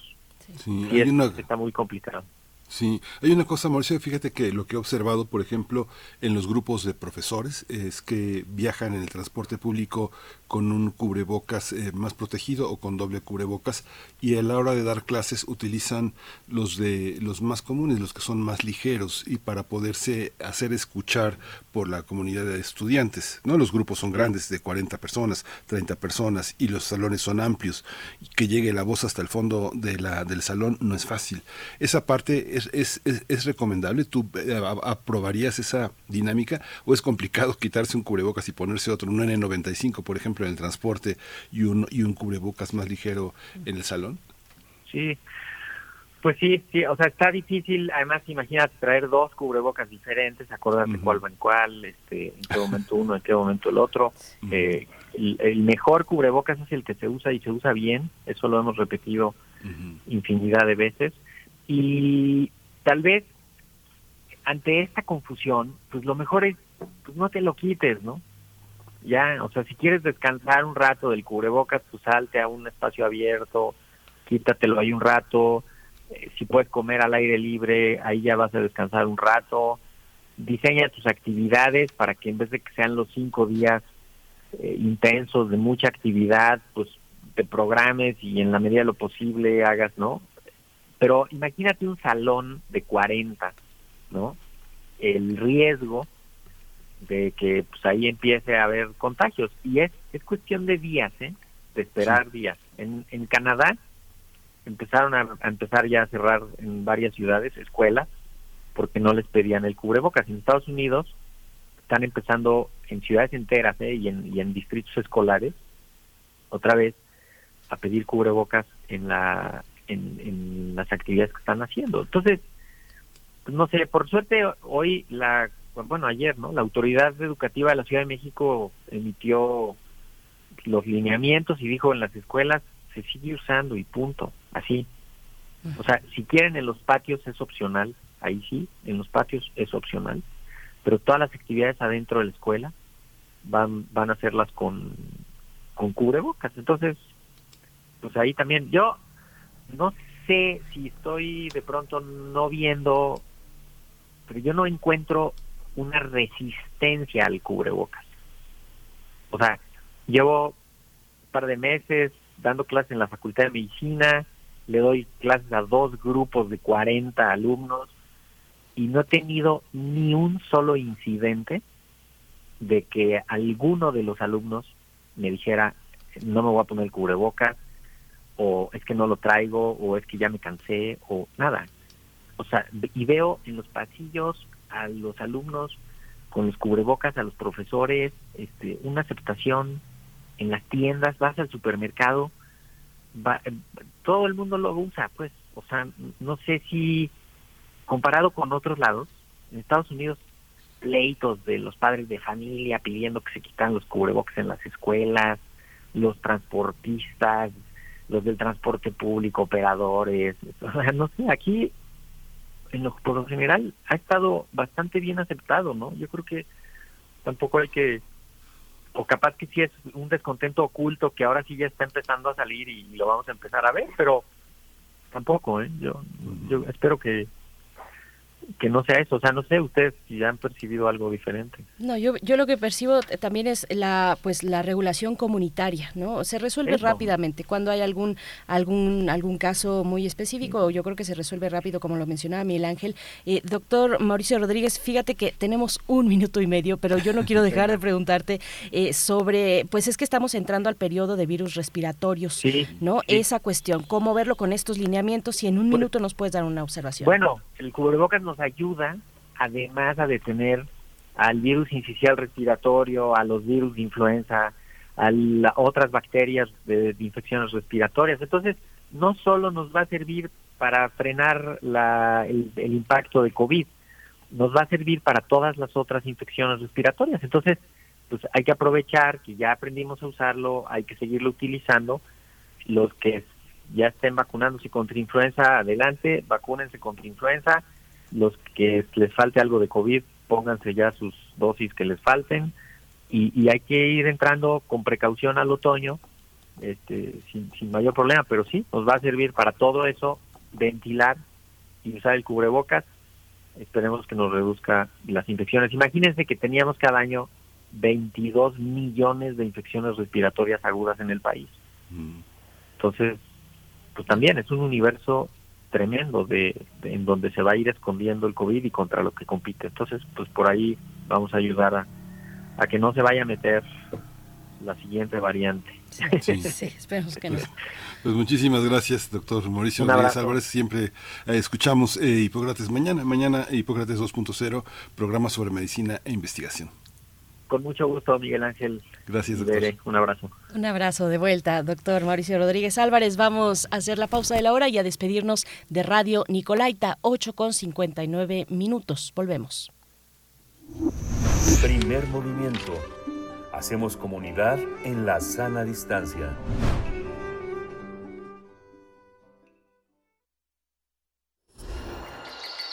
Creemos en un mundo donde se escucha toda la música, toda la música, el conocimiento esté abierto al mundo, donde se ame de todas las formas. Ese mundo es posible y vamos a pelear por él. Resistencia modulada.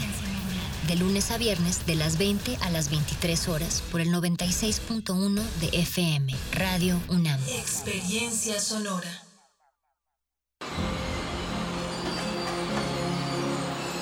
Nunca había estado la tortilla tan cara. Pues nunca había estado tan caro todo. Pero ya para que ni para las tortillas nos alcance. No, hombre, esto está peor que nunca. En México vivimos una crisis por la inflación disparada. Ante esta emergencia, el PRD propone 10 pesos por kilo de tortillas, con un programa de emergencia para la alimentación de las y los mexicanos. Un nuevo amanecer. PRD. El Festival Internacional Cervantino llega a los 50 años y para celebrarlo en sus escenarios estarán Gustavo Dudamel con la Filarmónica de Los Ángeles, Winton Marsalis y su Big Band, Joan Manuel Serrat, San Kayuku, Café Tacuba, Caifanes, María Catzaraba y muchos más. Sé parte de esta historia. Ven a Guanajuato, del 12 al 30 de octubre. Secretaría de Cultura. Gobierno de México. ¿Sabes qué tienen en común? El polvo de una estrella durmiente, el moco de King Kong o el enano más alto de todos. Pues que a todos los puedes encontrar en la radio. Solo tienes que decir las palabras mágicas. ¡Hocus Pocus! Para tus orejas y escúchanos todos los sábados a las 10 de la mañana por Radio UNAM. Experiencia sonora.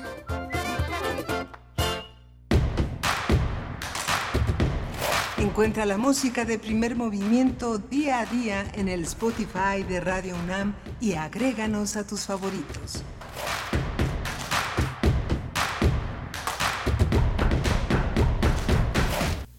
Hola, buenos días. Ya son las 9 de la mañana con dos minutos de este lunes 17 de octubre. Estamos aquí en primer movimiento en Radio UNAM, en Adolfo Prieto 133, en la colonia del Valle. Está todo un equipo al frente de toda la, toda la información y este proyecto, esta aventura que se llama Primer Movimiento. Está Rodrigo Aguilar en la producción ejecutiva, está eh, Violeta Berber en la asistencia de producción y mi compañera Berenice Camacho en el micrófono. Buenos días. Miguel Ángel Quemay, muy buenos días, nueve con dos minutos. Bueno, estoy leyendo los comentarios que nos hacen llegar en nuestras redes sociales. Esther Chivis, bueno, por supuesto, después de, de, esta conversación los ponemos en contexto por si van sintonizando. Acabamos de conversar con el doctor Mauricio Rodríguez Álvarez sobre estos lineamientos que se lanzaron hace algunos días, pocos días, 10, el 10 de octubre está fechado el documento que contiene los lineamientos de, para, para la continuidad saludable de las actividades económicas ante COVID-19. Ante COVID-19 es el título de este documento, de estos lineamientos, donde, bueno, se expone lo que hemos discutido con el doctor Mauricio Rodríguez Álvarez y, y bueno, en ese contexto también el, el, el, documento sigue siendo enfático, por ejemplo, con que no existe evidencia de que los tapetes eh, sanitizantes surtan algún efecto contra COVID-19. Eso lo pone prácticamente uh, eh, en letra mayor, en negritas y, y, y, en un título. No, son enfáticos con ello. Y, y, en la presentación, bueno, lo que hemos visto con el subsecretario Hugo López Gatel es eh, pues estos, estos indicadores. El más importante, por supuesto, es el de las defunciones donde él ha dicho en las conferencias recientes, los martes de salud, el indicador más relevante es el de las defunciones, donde hemos tenido días, incluso días consecutivos sin defunciones. Esto ha ocurrido en poco más de la mitad de las entidades federativas. Son alrededor poco más de tres meses, eh, alrededor de 14 semanas de reducción de una epidemia en receso. Así lo ha comentado el doctor Hugo López Gatel, bueno, acompañado de esto la jornada de vacunación contra la influenza eh, que tiene prioridad para adultos mayores, para personas con inmunodepresión, eh, inmunosupresión, perdón, enfermedades crónicas, niñas, niños mayores hasta 5 años de edad. Bueno, son los grupos prioritarios. También las mujeres embarazadas. La vacunación contra la influenza que empezó el pasado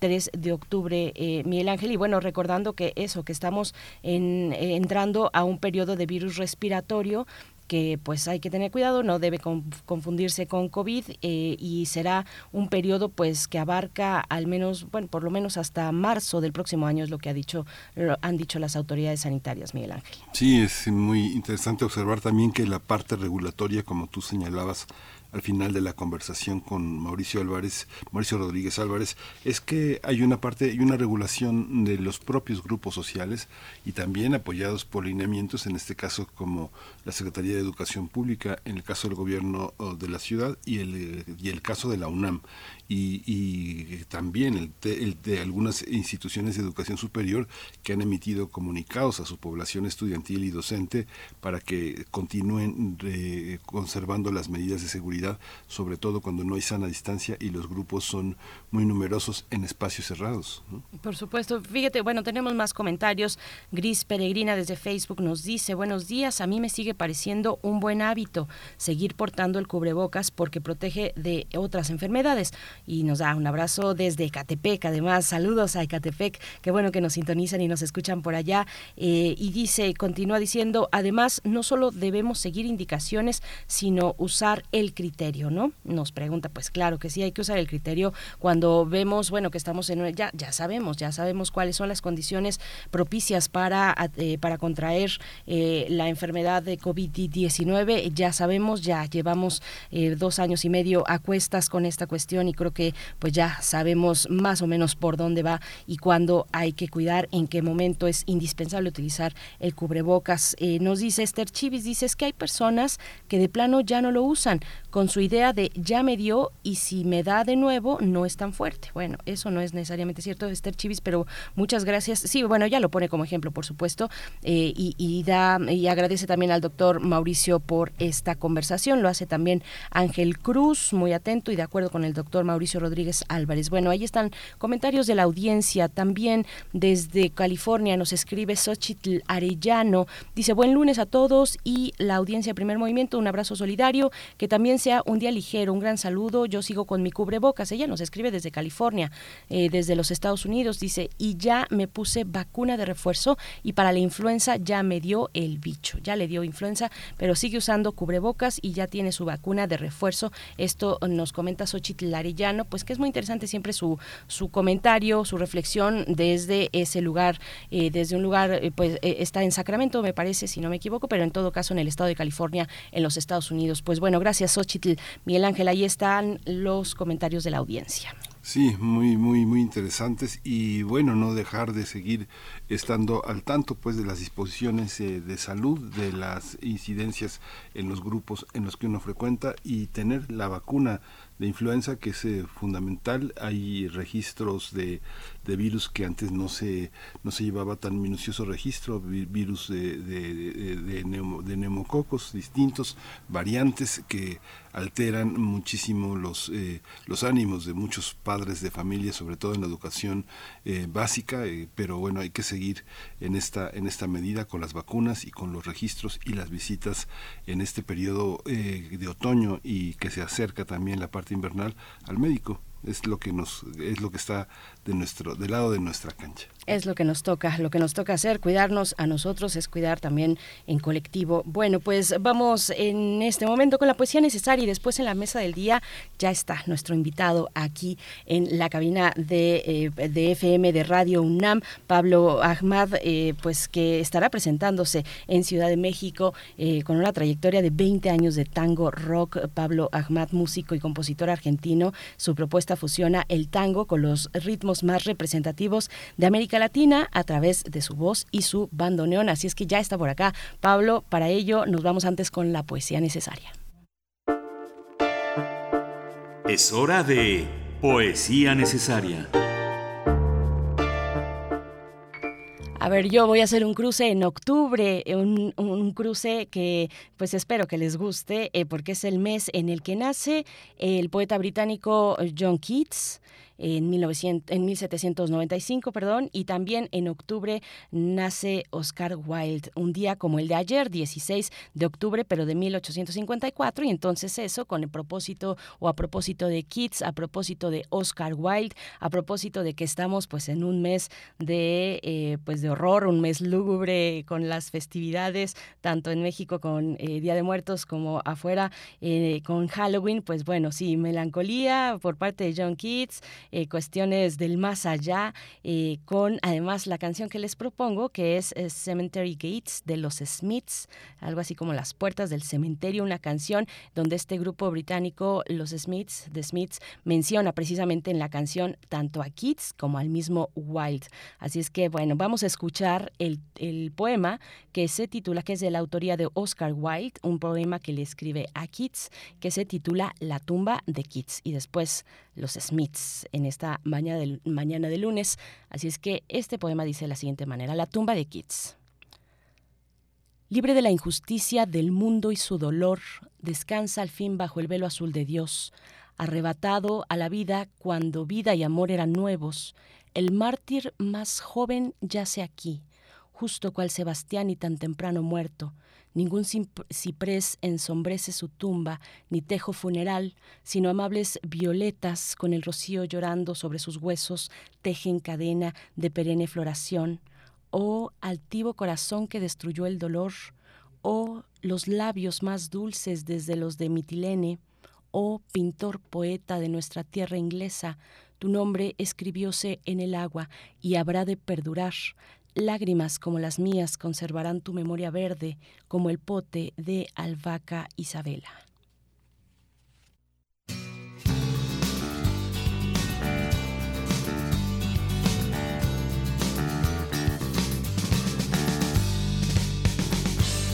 dreaded sunny day, so I'll meet you at the cemetery gates. Keats and Yates are on your side. A dreaded sunny day, so I meet you at the cemetery gates. Keats and Yates are on your side.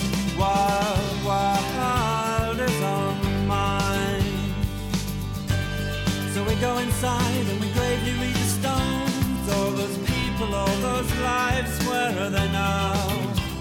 Oh, with the loves and hates and passions just like mine. They were born and then they lived and then they died so unfair. I want to cry. You sir thrice the sun salutation to the dawn, and you claim these words as your own. But I've read well and I've heard them said a hundred times, maybe less, maybe more.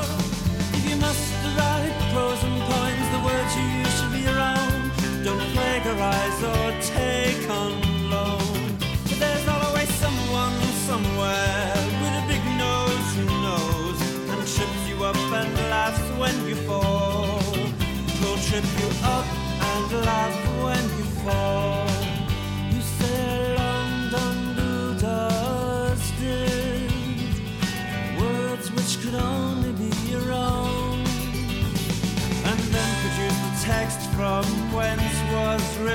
Some dizzy whore 1804. A dreaded sunny day, so let's go where we're happy and then meet you at the cemetery gate. So oh, Keats and Yates are on your side. A dreaded sunny day, so let's go where we're wanted and I meet you at the cemetery gates. Keats and Yates are on your side, but you lose. Cause where the lover wild is on the mind.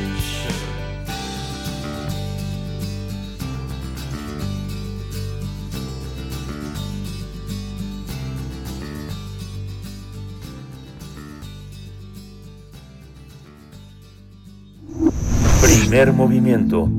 Hacemos comunidad con tus postales sonoras. Envíalas a primermovimientounam.gmail.com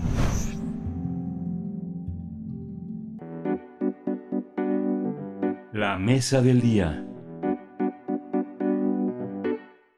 Eh, con 21 años viviendo en México, el argentino Pablo Amad eh, ofrecerá un concierto en el Teatro Metropolitan con su espectáculo de tango rock acompañado de su banda conformada por músicos argentinos y mexicanos. La propuesta musical de Pablo Amad eh, conjunta diversos géneros, ritmos, sonidos y cultura de América Latina, pero donde el tango es el género en el que ha encontrado su propio estilo. En el concierto que se va a realizar el 27 de noviembre, el exintegrante del dúo La Fábrica de Tangos va a ofrecer un recorrido por los discos más emblemáticos de su trayectoria. El Delivery de Tangos 2013, Un poco de tango y un cacho de todo, un volumen 1 eh, publicado en 2017, a Gastón, homenaje a Gastón Martínez Matiela en 2019. Algunos de los artistas invitados que acompañarán a Pablo, él nos va a comentar en un momento, pero lo acompañarán para celebrar estos 20 años de tango rock son Dr. Shenka, Laureano Brizuela y Amanda Miguel. Pablo Amat también se encuentra en el proceso de composición del volumen 2 de su disco, Un poco de tango y un cacho de todo.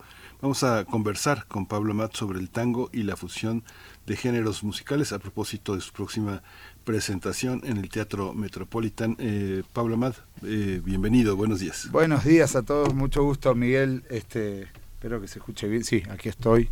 Hola Berenice, es un placer estar acá eh, también es un poco mi casa Radio UNAM. Aparte somos vecinos. Somos vecinos, vienes de aquí cerquita. Soy un, como decimos en Argentina, un chanta, porque estoy a dos cuadras y me vine en moto. qué bárbaro, qué bárbaro, Pablo. Oye, somos vecinos, es como tu casa, Radio UNAM. Eh, qué gusto tenerte aquí y quiero que sepas además que eres el primer invitado presencial desde ah. que ocurrió este terrible episodio eh, contra la pandemia. Pues bueno, bienvenido, bienvenido muchas gracias. a este lugar. qué honor y aparte que ya hace como desde el jueves que ya el tapabocas ya no es más, ya no es más obligatorio, señores, digo, no sean exagerados, está bien cuidarse, bueno, acá no, no lo digo por ti, ¿eh? no lo, dice por el productor. Lo digo por el parque, hay gente en el parque con el tapabocas, pero bueno. Sí, Pablo, mira, venimos de hablar de eso, todo un tema. Eh, quienes se acerquen al Teatro Metropolitan tendrán que utilizar el eh, cubrebocas. Me parece que no. ¿eh? ¿No? A, ver, ahí vamos, vamos poniéndolo. entramos discutiendo ya. Pero la, cuestión es que te vas a presentar en el Teatro Metropolitan el, próximo 27 de noviembre, domingo 27 de noviembre. Ya daremos todos los detalles, pero queremos que nos cuentes, Pablo, pues sobre ti, sobre tu música, sobre tu trayectoria, cómo inicias, porque el, bueno, el tango, por supuesto, como lugar central de tu de tu creación musical, pero en torno a varios ritmos y culturas.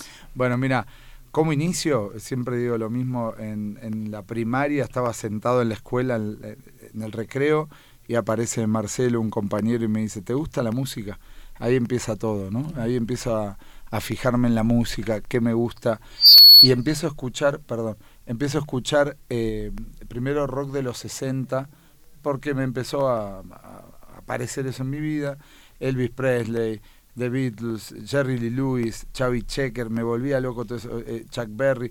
Y después empecé a conocer el tango, el bolero, me regalan un cassette de Gardel a los 14 años. No era normal en esa época y esa edad que te gusta el tango, y a mí me, encantaba, pero también me gustaban los Beatles. Y, eh, y después nada, conocí el rock argentino en la adolescencia, bien, ¿no? Fito Páez, Charlie, Spinetta, Calamar, Cerú, Sui Generis. Y la música inglesa, el rock inglés, que hay tanta influencia en Argentina. Eh, nuestra influencia rockera es directamente de, los ingleses. Eh, y, bueno, nada, lo único que hice fue juntar todo, me animé, porque todos los músicos tocan una cosa, escuchan otra, van a bailar otra. Digo, todo el mundo es así, ¿no? Yo me animé a juntar eso y después me di cuenta que el tango a nivel internacional, ya después de dedicarme a esto, me di cuenta que a nivel internacional los pilares del tango que todo el mundo conoce es Gardel, Piazzolla, digo resumiendo, ¿no? Gardel, Piazzolla y, y después toda la, la, movida que, ojo, admiro mucho a Santolaya, pero todo el tango electrocutado, digo yo. Y que en, en, el cual no se encargaron de generar canciones. Hicieron un tema con Cerati, en paz descanse, pero no, no generaron un movimiento de canciones. Fue como chingui chingui con, ¿me entendés? Entonces me di cuenta que había muchos vacíos del tango en la historia y la música siempre se fusiona. Entonces a veces yo digo que hago tango rock, me dicen, ¿tango rock? Qué cosa rara. Digo, el rock le, sucede al tango en Argentina. Están más pegados y convivieron tanto. Eh, Sandro hacía rock y grabó un disco de tango. No era tan descabellado en esa época hacer rock y hacer tango, en realidad. Lo único que hice fue un poco recuperar con la cultura rock. Por eso mm, pude tocar eh, con Panteón Rococó, con Decadentes, con todo el mundo, con la Sonora Santanera y no pasa nada y sigo haciendo mi música. ¿Cómo hablo? Una cosa. Acá el productor Para eso- tengo miedo que no Para me eso te invitamos, Pablo. Vamos a ver si, si Miguel Ángel, si puedes Sí. escuchar, Pablo, a Sí, Miguel sí. Ángel a través de Sí. tus... Hay una, hay una, eh, pe- pensaría eh, todos los innovadores de los géneros, no sé, desde el acordeón hasta el bandoneón. ¿Cómo, cómo, ¿Hay vida después de Piazzolla?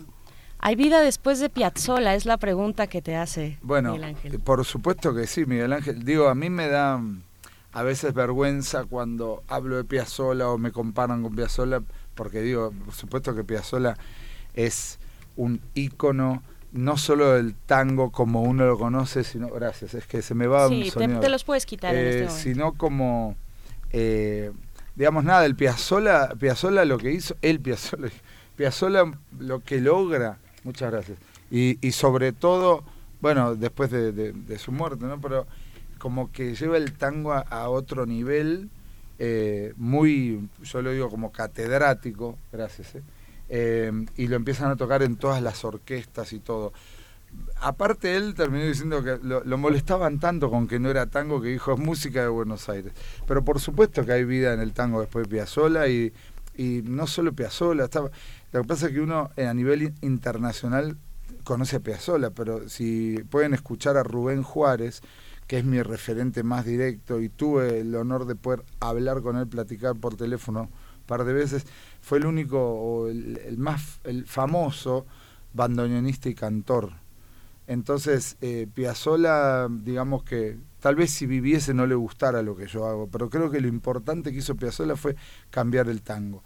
Y en ese punto yo también, no sé si lo cambio, pero, pero lo mezclo con otras cosas. Y te digo, Miguel, que hay, hay varios compositores que siguen haciendo tango. Lo que pasa es que muchos se mantienen en el mismo canal y agarrando los tangos viejos. Y el tango sigue vivo. Y en Argentina un montón de orquestas y todo, pero ah, somos pocos los que mezclamos así y que siendo artistas de tango nos sentamos en el piano y cantamos una canción. Eh, po- Porque viste que el tango es como eso, como que no, no te dejan, si haces tango, haces tango, ¿no? Eh, había un cantor que yo admiro mucho también, Guillermo Fernández, que empezó de chiquitito en la tele en Grandes Valores del Tango y un día grabó un disco de, no sé, boleros, no me acuerdo.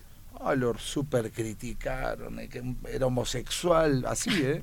Porque no cantó, porque cantaba tango y hizo otra cosa, te lo juro literal. Y digo, hay que dejarse, perdón, de joder con esas cosas. Sí, el tango sigue vivo, eh, Pablo, y el rock. Y el rock también, bueno, el rock ni que, que- ni qué. A ver, bueno, cuéntanos, porque bueno, hay, hay ritmos posicionados en, en distintos, bueno, se, se trata de los públicos también, ¿no? Pero hay eh, actualmente, pues los jóvenes tal vez ya se decantan por otro tipo de, de grupos, de ritmos. ¿Dónde está el rock? ¿Cómo lo ves tú? Mira, yo creo que las historias y los periodos tienen mucho que ver no solo con la música que se escucha en la radio, me refiero, estamos en la era de, ahora le dicen urbano porque es más fino que las disqueras cuando dicen tengo reggaetón, tú dices no, no, porque no, aunque estemos en la era del reggaetón, no vende el reggaetón. No, no, no, no marca boletos, pero el urbano ahí tiene otra cosa. Pero aunque estemos en eso, por ejemplo, ahora, yo te digo porque toco en fiestas privadas y toco de todo, con la película, por ejemplo, de Elvis, eh, todo el mundo revive Elvis, el que lo conoce, el que sabe de su existencia, y, el, y los chavos que no, eh, lo vuelven a vivir. Entonces, lo bueno se repite y vuelve. Así como a mí me tocó, yo, yo nací en el 79, habré conocido a Elvis en el 86, Mm. por decirte algo. Y Elvis ya estaba muerto y sin embargo lo conocí. Entonces creo que siempre lo bueno vuelve. Y sí, estamos en un periodo de, de- del reggaetón y el urbano, pero el rock sigue vivo y de cualquier... Te nombré Elvis por nombrarte algo, ¿eh? pero Queen también es rock, los Beatles... eh, todo es rock. Guns N' Roses, digo, empezó el rock and roll con Chuck Berry y, y tiene un montón de aristas y es muy grande el rock para definirlo. Yo creo que el rock va a existir siempre. Y, y y todas las músicas se terminan funcionando un poco con el rock, ¿no? Aparte, vamos a hablar de una, no una, para mí la banda número uno hoy en México, Panteón Rococó, por más ska que hagan o lo que sea, es una banda de rock, ¿no? La actitud es rock, así que el rock vive. El rock vive. Hay una, hay una parte en la que tenemos, digamos, muchos charlatanes que dicen que tocan tango y que dicen que tocan flamenco. Como yo. ¿Cómo, cómo, cómo, este, cómo observas tú esta este, ¿con qué, ¿con qué guitarristas, con qué músicos, con qué eh, gente eh, en, en, México se puede hacer tango? Mucha gente palomea, está en un grupo aquí y allá, pero eh, en México podemos encontrar gente auténticamente dedicada al tango, así como los poquitos que se cuentan con los dedos de una mano que hacen flamenco, que son géneros de alguna manera hermanos en cuanto a su nomadismo en el planeta. Uno puede encontrar cantantes y guitarristas de flamenco en Australia, y también de tango. ¿Cómo, ¿Cómo se da en México? Mira, bueno, de flamenco no voy a hablar porque me considero medio neófito del tema, ¿viste? Em, por supuesto que algo conozco mínimamente para, para poder platicar y he visto grupos de flamenco acá. De hecho, hace poquito vi un guitarrista, un grupo de flamenco con, con gente de España mezclados y yo dije, el guitarrista seguro es de España y era mexicano, ahora no me acuerdo el nombre, y era tremendo, tremendo guitarrista porque eso sí puedo ver eh, un músico, puedo darme cuenta, ¿no? Y era mexicano. No, yo creo que hay...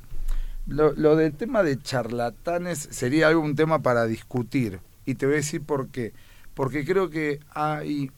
Eh, entiendo lo que dices, pero hay géneros, justamente como el tango, como el flamenco, que uno los mete como dentro de la música, y voy a hablar con propiedad ahora de la música culta, ¿no? Porque cuando uno dice música clásica, para los eh, gente que estudia, entre comillas, música clásica, dicen que está mal porque el clásico fue un periodo como el barroco. Entonces le dicen música culta, que he tenido discusiones con mi maestra de piano, que es mi amigo, le digo, ¿por qué culto? ¿Qué, Porque es cultura, culto. Y el rock también, no ¿Cómo que no? No, no, no. Y música académica, me parece que para salir del, de, de sí, pero también el rock mañana puede estar en academia. de hecho, eh, hay lugares en Argentina donde el tango ya, eh, el folclore está en academia. Entonces, es una discusión. La música vernácula se estudia en nuestra facultad de música. Claro. Lo que quiero decir con esto es que pareciera que el tango, el flamenco y ciertas músicas así como marginadas, por decir una manera, si uno no las toca bien, se convierte en un, eso que hablamos, en un charlatán que lo toca mal. Sí, yo como,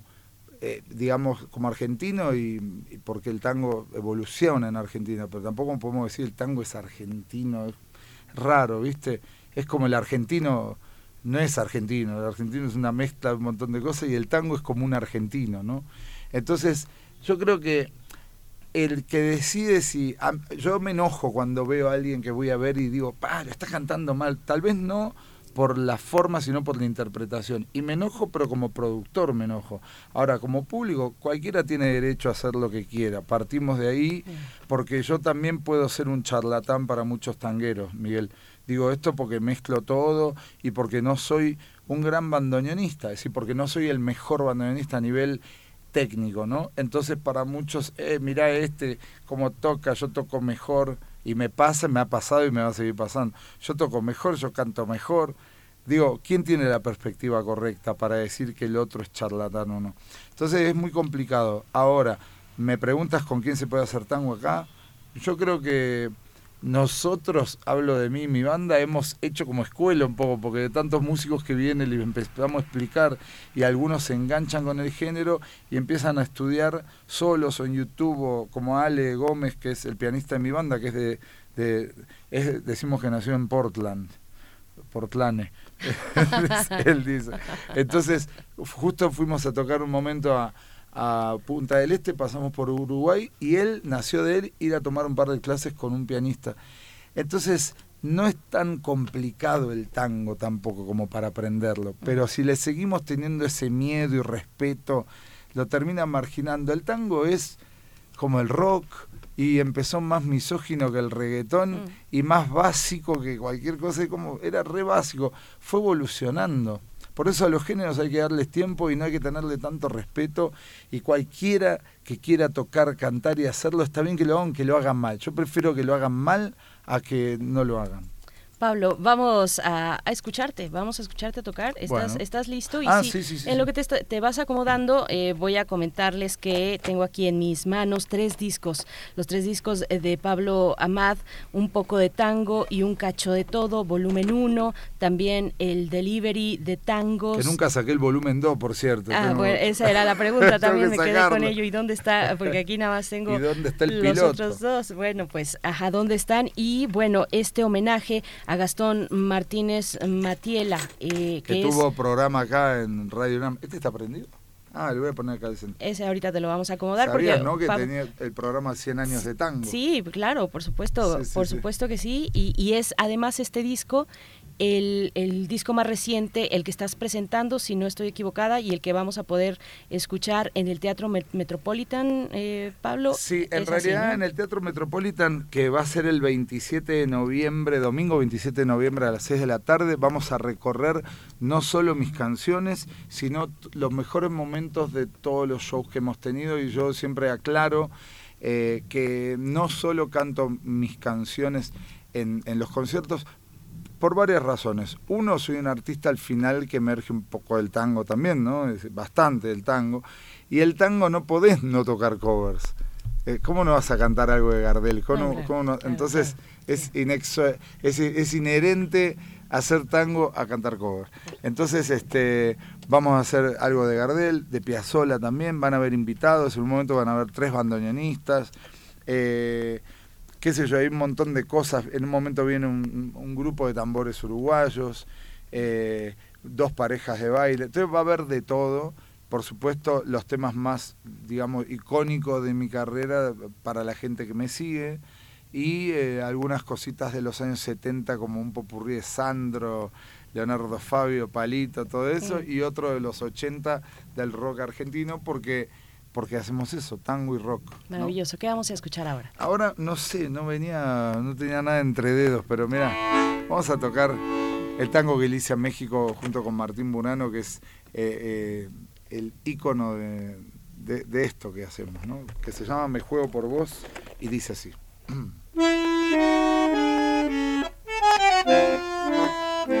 Toca las puertas de tu piel un otoño atardecer y es que el sol ya está a tu lado. Y me confundo pensando que aunque extrañe Buenos Aires, ya soy parte de tus brazos. Lluvia que intenta desteñir estas ganas de seguir mirando tu regazo. No me sorprende quererte, hace tiempo estoy atado a tu ángel y a tu sol. Vengo de otros aires, pero vivo en esta tierra que abrigó mi pobre y triste corazón. Tierra de tenampas, catedrales y faisanes y un tequila que no alquila su perdón. Y aunque anduve vagabundo por el mundo, por vos México siento este amor profundo y es que en mi destino mexicano o argentino hoy tu casa ya es mi casa corazón brumas de noches de temor y un sorbo de tu amor me abraza siempre con tu manto y en tu bolero de llanto vive en mí aquella nostalgia de arrabales y de tangos. No sé bien dónde quiero estar. Si soy de aquí, si soy de allá, mi corazón va contramano. Si tenerte es mi suerte, apuesto a quererte y me juego por vos. Vengo de otros aires, pero vivo en esta tierra que abrigó mi pobre y triste corazón. Tierra de tenampas, catedrales y faisanes y un que no alquila su perdón. Y aunque anduve vagabundo por el mundo, por vos México siento este amor profundo. Y es que en mi destino, mexicano o argentino, che, hoy tu casa, ya es mi casa, corazón. Mm, bravo. Muchas gracias. La, la- la gratitud a México. Hay una, hay una parte que también tiene que ver con cómo se modifica el tango con el rock, cómo se modifica el rock con el, con el tango. O te van a acompañar Laureano Brizuela, Amanda Miguel, eh, doctor Shenka. ¿Cómo se da este, este, este diálogo? ¿Hay un diálogo? Bueno, primero te cuento. Eh, no, no quiero, este, más que levantar falsas expectativas, no quiero que escuchen y digan, yo no le confirmé, Amanda no está confirmada, lo que pasa es que mandó un, un video y un día le comenté a un periodista, después de la entrevista le dije, va a estar re bueno porque va a venir en realidad este, este, este, y lo publicó completamente. Entonces eso se replicó y cuando lo vea Amanda me va a matar. Amanda todavía no está confirmada. La verdad es muy probable que esté y hablando de esto que me dices, este, Miguel, de- del diálogo, es, lo que pasa que yo los conozco, no, no es que eh, es un tema de management o de featuring de disqueras que llamaron y contrataron a los artistas, son, son gente con la que yo me, me relaciono hace tiempo, que he trabajado, yo me hice amigo de Diego Verdaguer, te cuento, yo grabé en un disco de Bertín Osborne, de mariachi, pero Chucho Rincón, que es el productor de ese disco, que es eh, ex guitarrista de José Alfredo, un señor mayor divino, productor muy importante de mariachi, el que descubrió a Joan Sebastián. Nos conocimos por medio de otro productor, íbamos a grabar un disco, no se grabó, entonces me invitan a grabar el disco de Bertín Osborne y después de hacer el vivo en, Universal.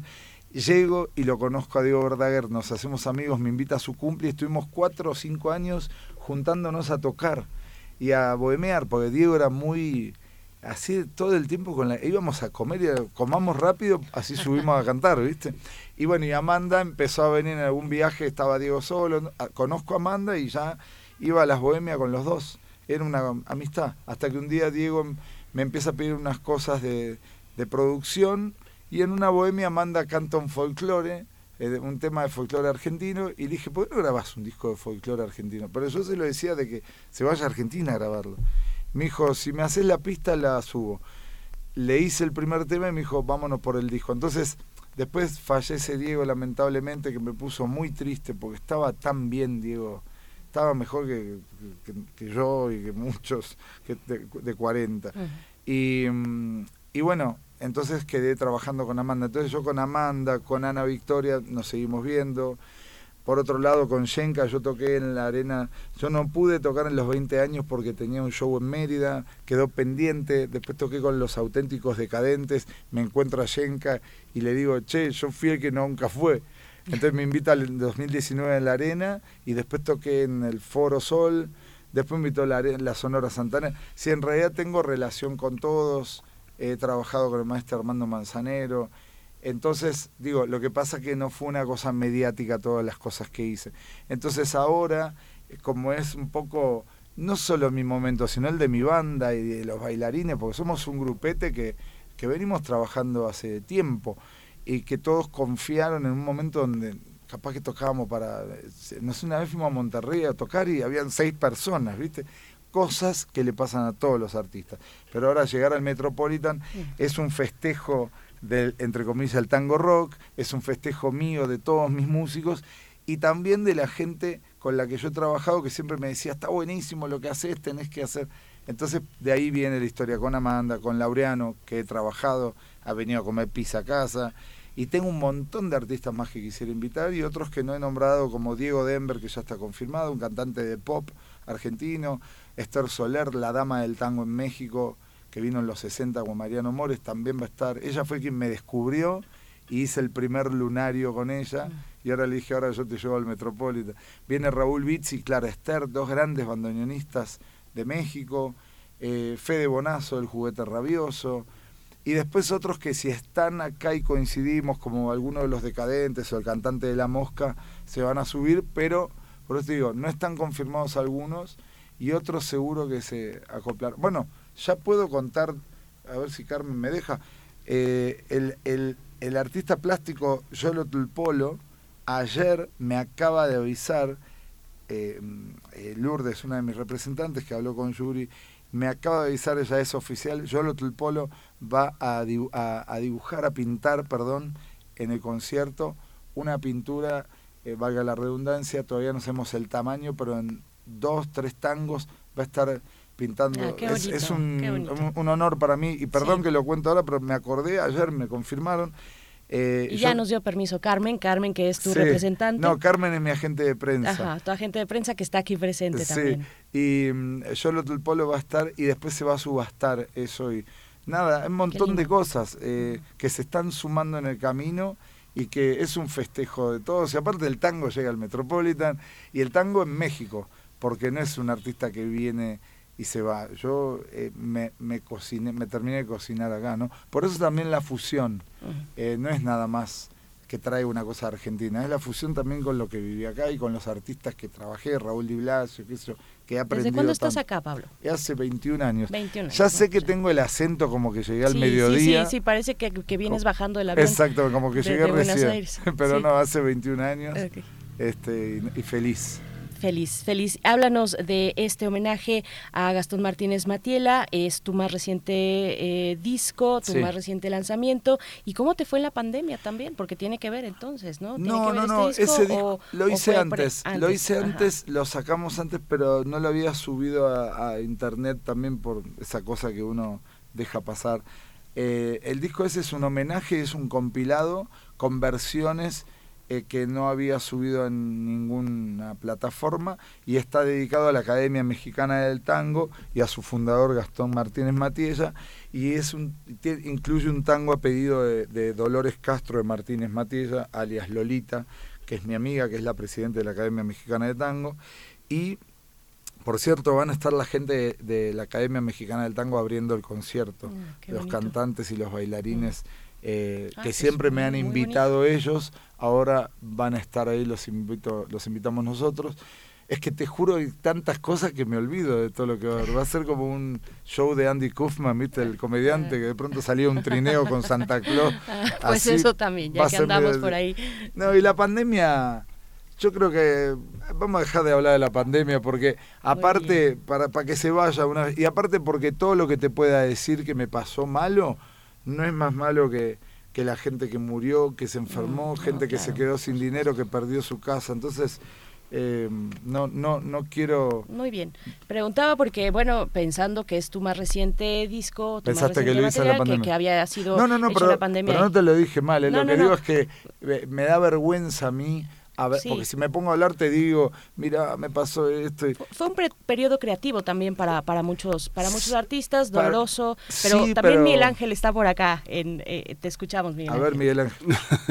No, sí, los oigo, los oigo, los oigo polemizar, No, no te queremos es que él está a distancia, entonces, bueno, es más Sí. fácil eh, de- dejarlo de lado, pero no, aquí estás, Miguel Ángel. No, no, no, sí, está muy bien, está muy bien. Pero esta, esta, das, das clases, eh, un, un conjunto que se moviliza eh, tanto, digamos, que implica también and como una especie de fraternidad para conseguir trabajo, para dar clase, para, eh, para, para eh, generar grupos eh, que van a todas partes, bailarines, cantantes, ejecutantes que no tienen un papel tan protagónico, pero que son grandes maestros de, los instrumentos. ¿Cómo, ¿Cómo se da esta, esta parte de la sobrevivencia? ¿Cómo trabajan, Pablo? ¿Te- ¿Das clase? ¿Cómo generas el acercamiento a nuevos músicos que, que formen parte de tu compañía, formar parte de la de ellos? ¿Cómo, cómo se da? Eh, a ver si, para entender la pregunta, ¿me preguntas cómo hago para generar los músicos que me van a acompañar? ¿Cómo se da esa comunidad, ese trabajo un poco tribal? Entre músicos hay una parte de, de- de tribalidad, de hermandad, de, eh, de- de estar palomeando aquí y allá, dando clases, este, participando en, en otros proyectos. ¿Cómo se da esa, esa, esa unión en particular alrededor tuyo? Mira, en realidad yo no doy clase, no. He dado clase eh, eventualmente, de hecho tengo un alumno que Pepe, mexicano, que le di clases de piano hace mucho y terminó en Berkeley y se recibió y volvió y es como mi orgullo, pero yo no, sinceramente no tengo ni título de profesor ni de maestro ni, de- cero pedagogía, me pongo a los gritos. Lo que sí he preparado a los músicos que han tocado conmigo, siempre y cuando sintamos los dos, ambas partes que, lo necesitan, ¿no? Eh, y yo me inventé un método a base del piano para el tango, que alguna vez tal vez me anime a sacarlo, a por lo menos hacer unos videos de YouTube, muy básico para entender el tango, los elementos rítmicos. De hecho, con, con Damián Tuso, el guitarrista de la banda, que es, digamos, si yo soy el que hace el primer trabajo bruto, por decir algo, a preparar los músicos, Damián fue el que los pule, ¿no? Porque Damián es mejor guitarrista de tango para mí en México y que más sabe de tango y de folclore, y él es el director de la banda. Em, pero no he tenido que armar mucho más porque los que han venido han rolado algunos músicos, tuve algún pianista al principio que no, no pegamos onda, pero luego entró Alejandro Gómez, que, que, nos reímos porque Alejandro, el que te digo que es de, de Tlanepantla, decía, no, nunca voy a poder tocar así. Digo, Ale, es, es, no es tan difícil. Le tienen al tango, mirá, hay historias, de, te cuento Miguel, en, en, te, hablo en los años 60, de tangueros que cuando hacían algo se acercaban a mirar el otro a ver cómo lo hacía y tapaban, se tapaban, para que no aprendan el sheite, ¿no? la forma de tocar.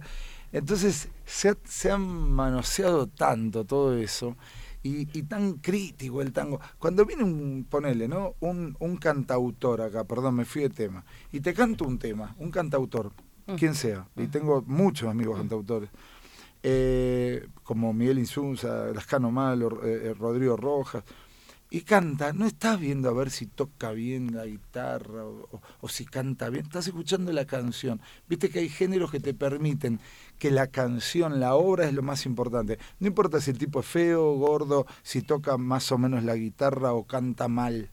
Porque digo, eh, perdón, ¿no? Pero Fernando... Puede comunicar mucho con... Exacto, con, con es un voz. comunicador. Claro, claro. Fernando Delgadillo no es Freddie Mercury, pero es un tipo que a mí me gusta y, y está empíricamente demostrado que es un gran este, artista, pero no, no, o Luis Eduardo Aute que uh -huh. cantaba todo. Eh, sí. Pero nadie dice, ah, mira, pero en el tango, perdón, te rompen los huevos. Es decir, yo me acuerdo de la primera vez que fui a una radio, perdón, mi, es que yo hablo en francés a veces. Español.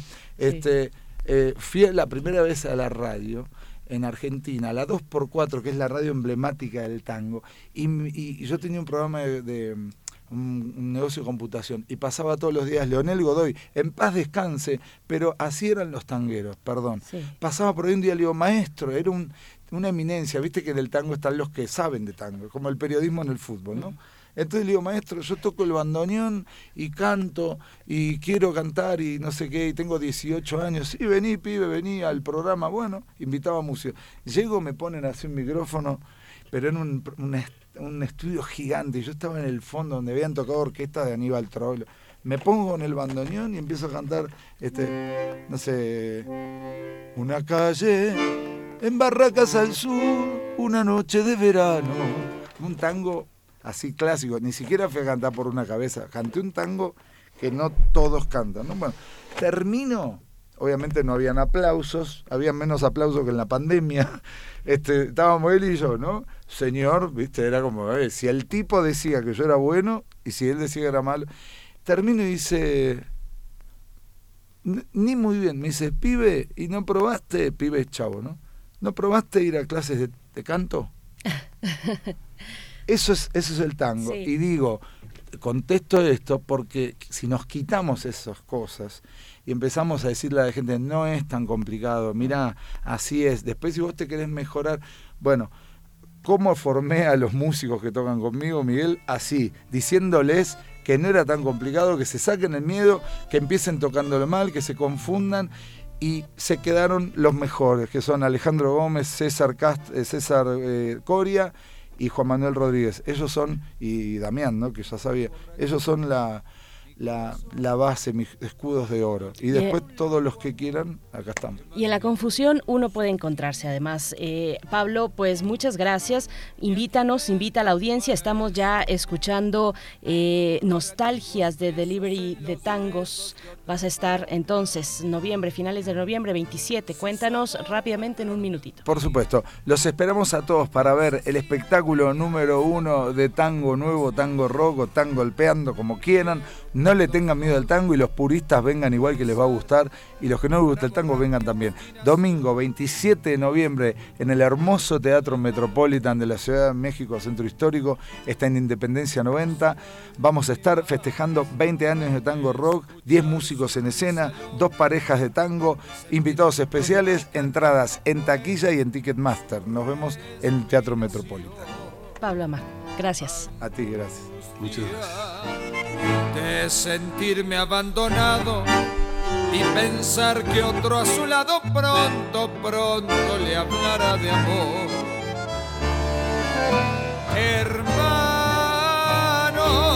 yo no quiero rebajarme ni pedirle ni llorarle y decirle que no puedo más vivir. Desde mi triste soledad veré caer las hojas muertas de mi juventud.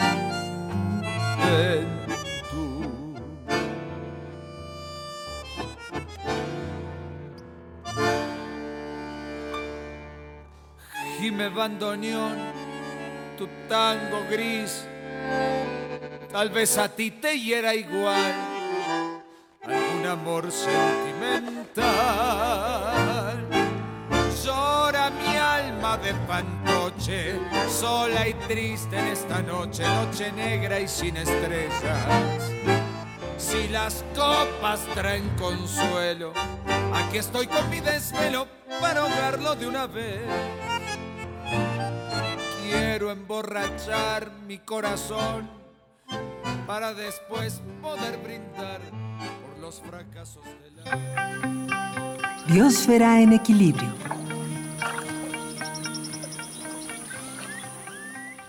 Planeta Vivo, el tema de esta mañana con Clementine Kiwa. Ya nos acompaña a través de la línea nuestra querida Clementine Kiwa, bióloga, doctora en ciencias por la Facultad de Ciencias de la UNAM y divulgadora científica desde el Instituto de Ecología también de esta casa de estudios. Querida Clementine Kiwa, ¿cómo estás? Buenos días, feliz lunes para ti.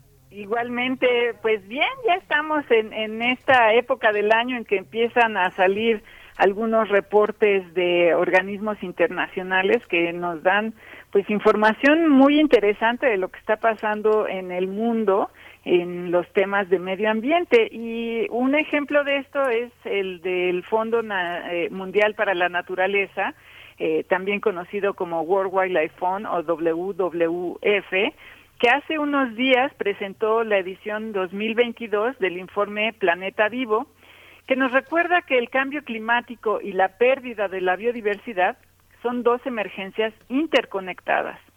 Esta grave crisis ambiental se detalla en los portales de la WWF de diversas partes del mundo. Eh, dice que son consecuencia del uso insostenible de los recursos naturales y que a menos que dejemos de tratar esta crisis como dos problemas separados, no seremos capaces de, resolver, de resolverlos.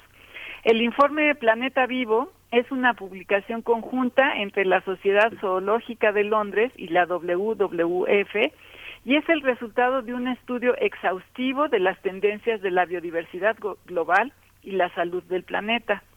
El reporte se basa en el índice Planeta Vivo, que es una compilación de información científica sobre las tendencias de las poblaciones de animales vertebrados, es decir, de aves, mamíferos, reptiles, anfibios y peces, que habitan los ecosistemas terrestres de agua dulce y marinos. Para conformar el índice Planeta Vivo se utilizan datos de las poblaciones de animales que se han compilado eh, por científicas y científicos en todo el mundo, por ejemplo, contando animales en una sabana o rastreándolos en sus hábitats utilizando técnicas de fototrampeo. El índice Planeta Vivo se desarrolló en 1997 y tiene información científica desde 1970 que se ha usado para estimar cómo han ido cambiando las poblaciones con el paso del tiempo. Para los análisis se cuenta con información de 5.230 especies y de casi 32.000 poblaciones de vertebrados de todo el mundo. Para el informe Planeta Vivo de este 2022, la decimocuarta edición, se analiza el estado de las poblaciones de vertebrados del plane- planeta distinguiéndolos por regiones de África, Norteamérica, Latinoamérica y el Caribe, Asia y el Pacífico, así como Europa y el centro de Asia.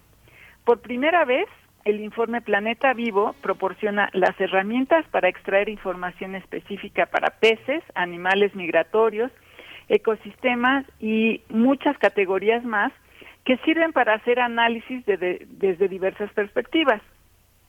En este informe Planeta Vivo se muestra que casi todas las poblaciones del mundo, los patrones de disminución son graves, pero son aún más graves para los peces de agua dulce, los reptiles y los anfibios.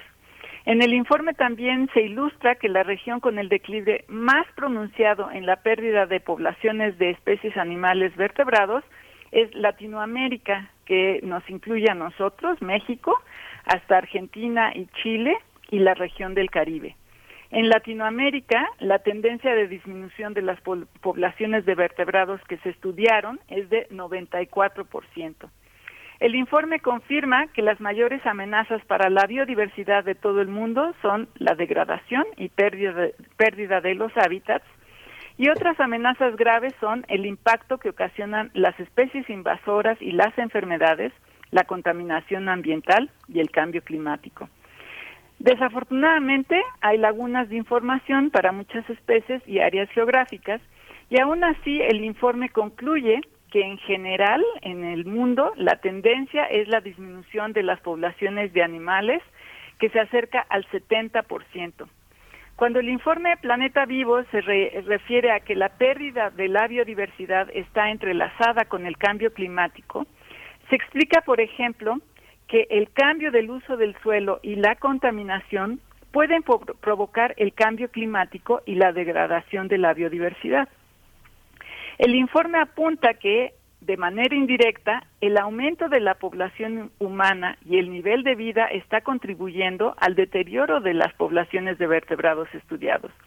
Por ejemplo, en los últimos 50 años, eh, se dice en el informe, la población humana se ha duplicado, la economía mundial se ha multiplicado por cuatro y el comercio internacional por diez, lo que ha aumentado la demanda de energía, y de materiales que contribuyen nuevamente a la dupla de la crisis, el cambio climático y el deterioro de la biodiversidad. Hoy, sigue el informe, la humanidad está demandando tantos recursos que nuestra huella ecológica es superior a la capacidad de regeneración de nuestros ecosistemas. La huella ecológica, se explica en Planeta Vivo, es todo aquello que demandamos de la naturaleza, que va desde nuestra demanda de alimentos, pasando por el reciclado de nutrientes, hasta la absorción de emisiones de carbono. Nuestro papel, como la especie dominante del planeta, es transformar nuestra forma de vida para revertir nuestros efectos negativos en nuestros propios soportes de vida. Si nuestro público quiere dar pasos para transformar su estilo de vida, un buen principio es medir la huella de carbono.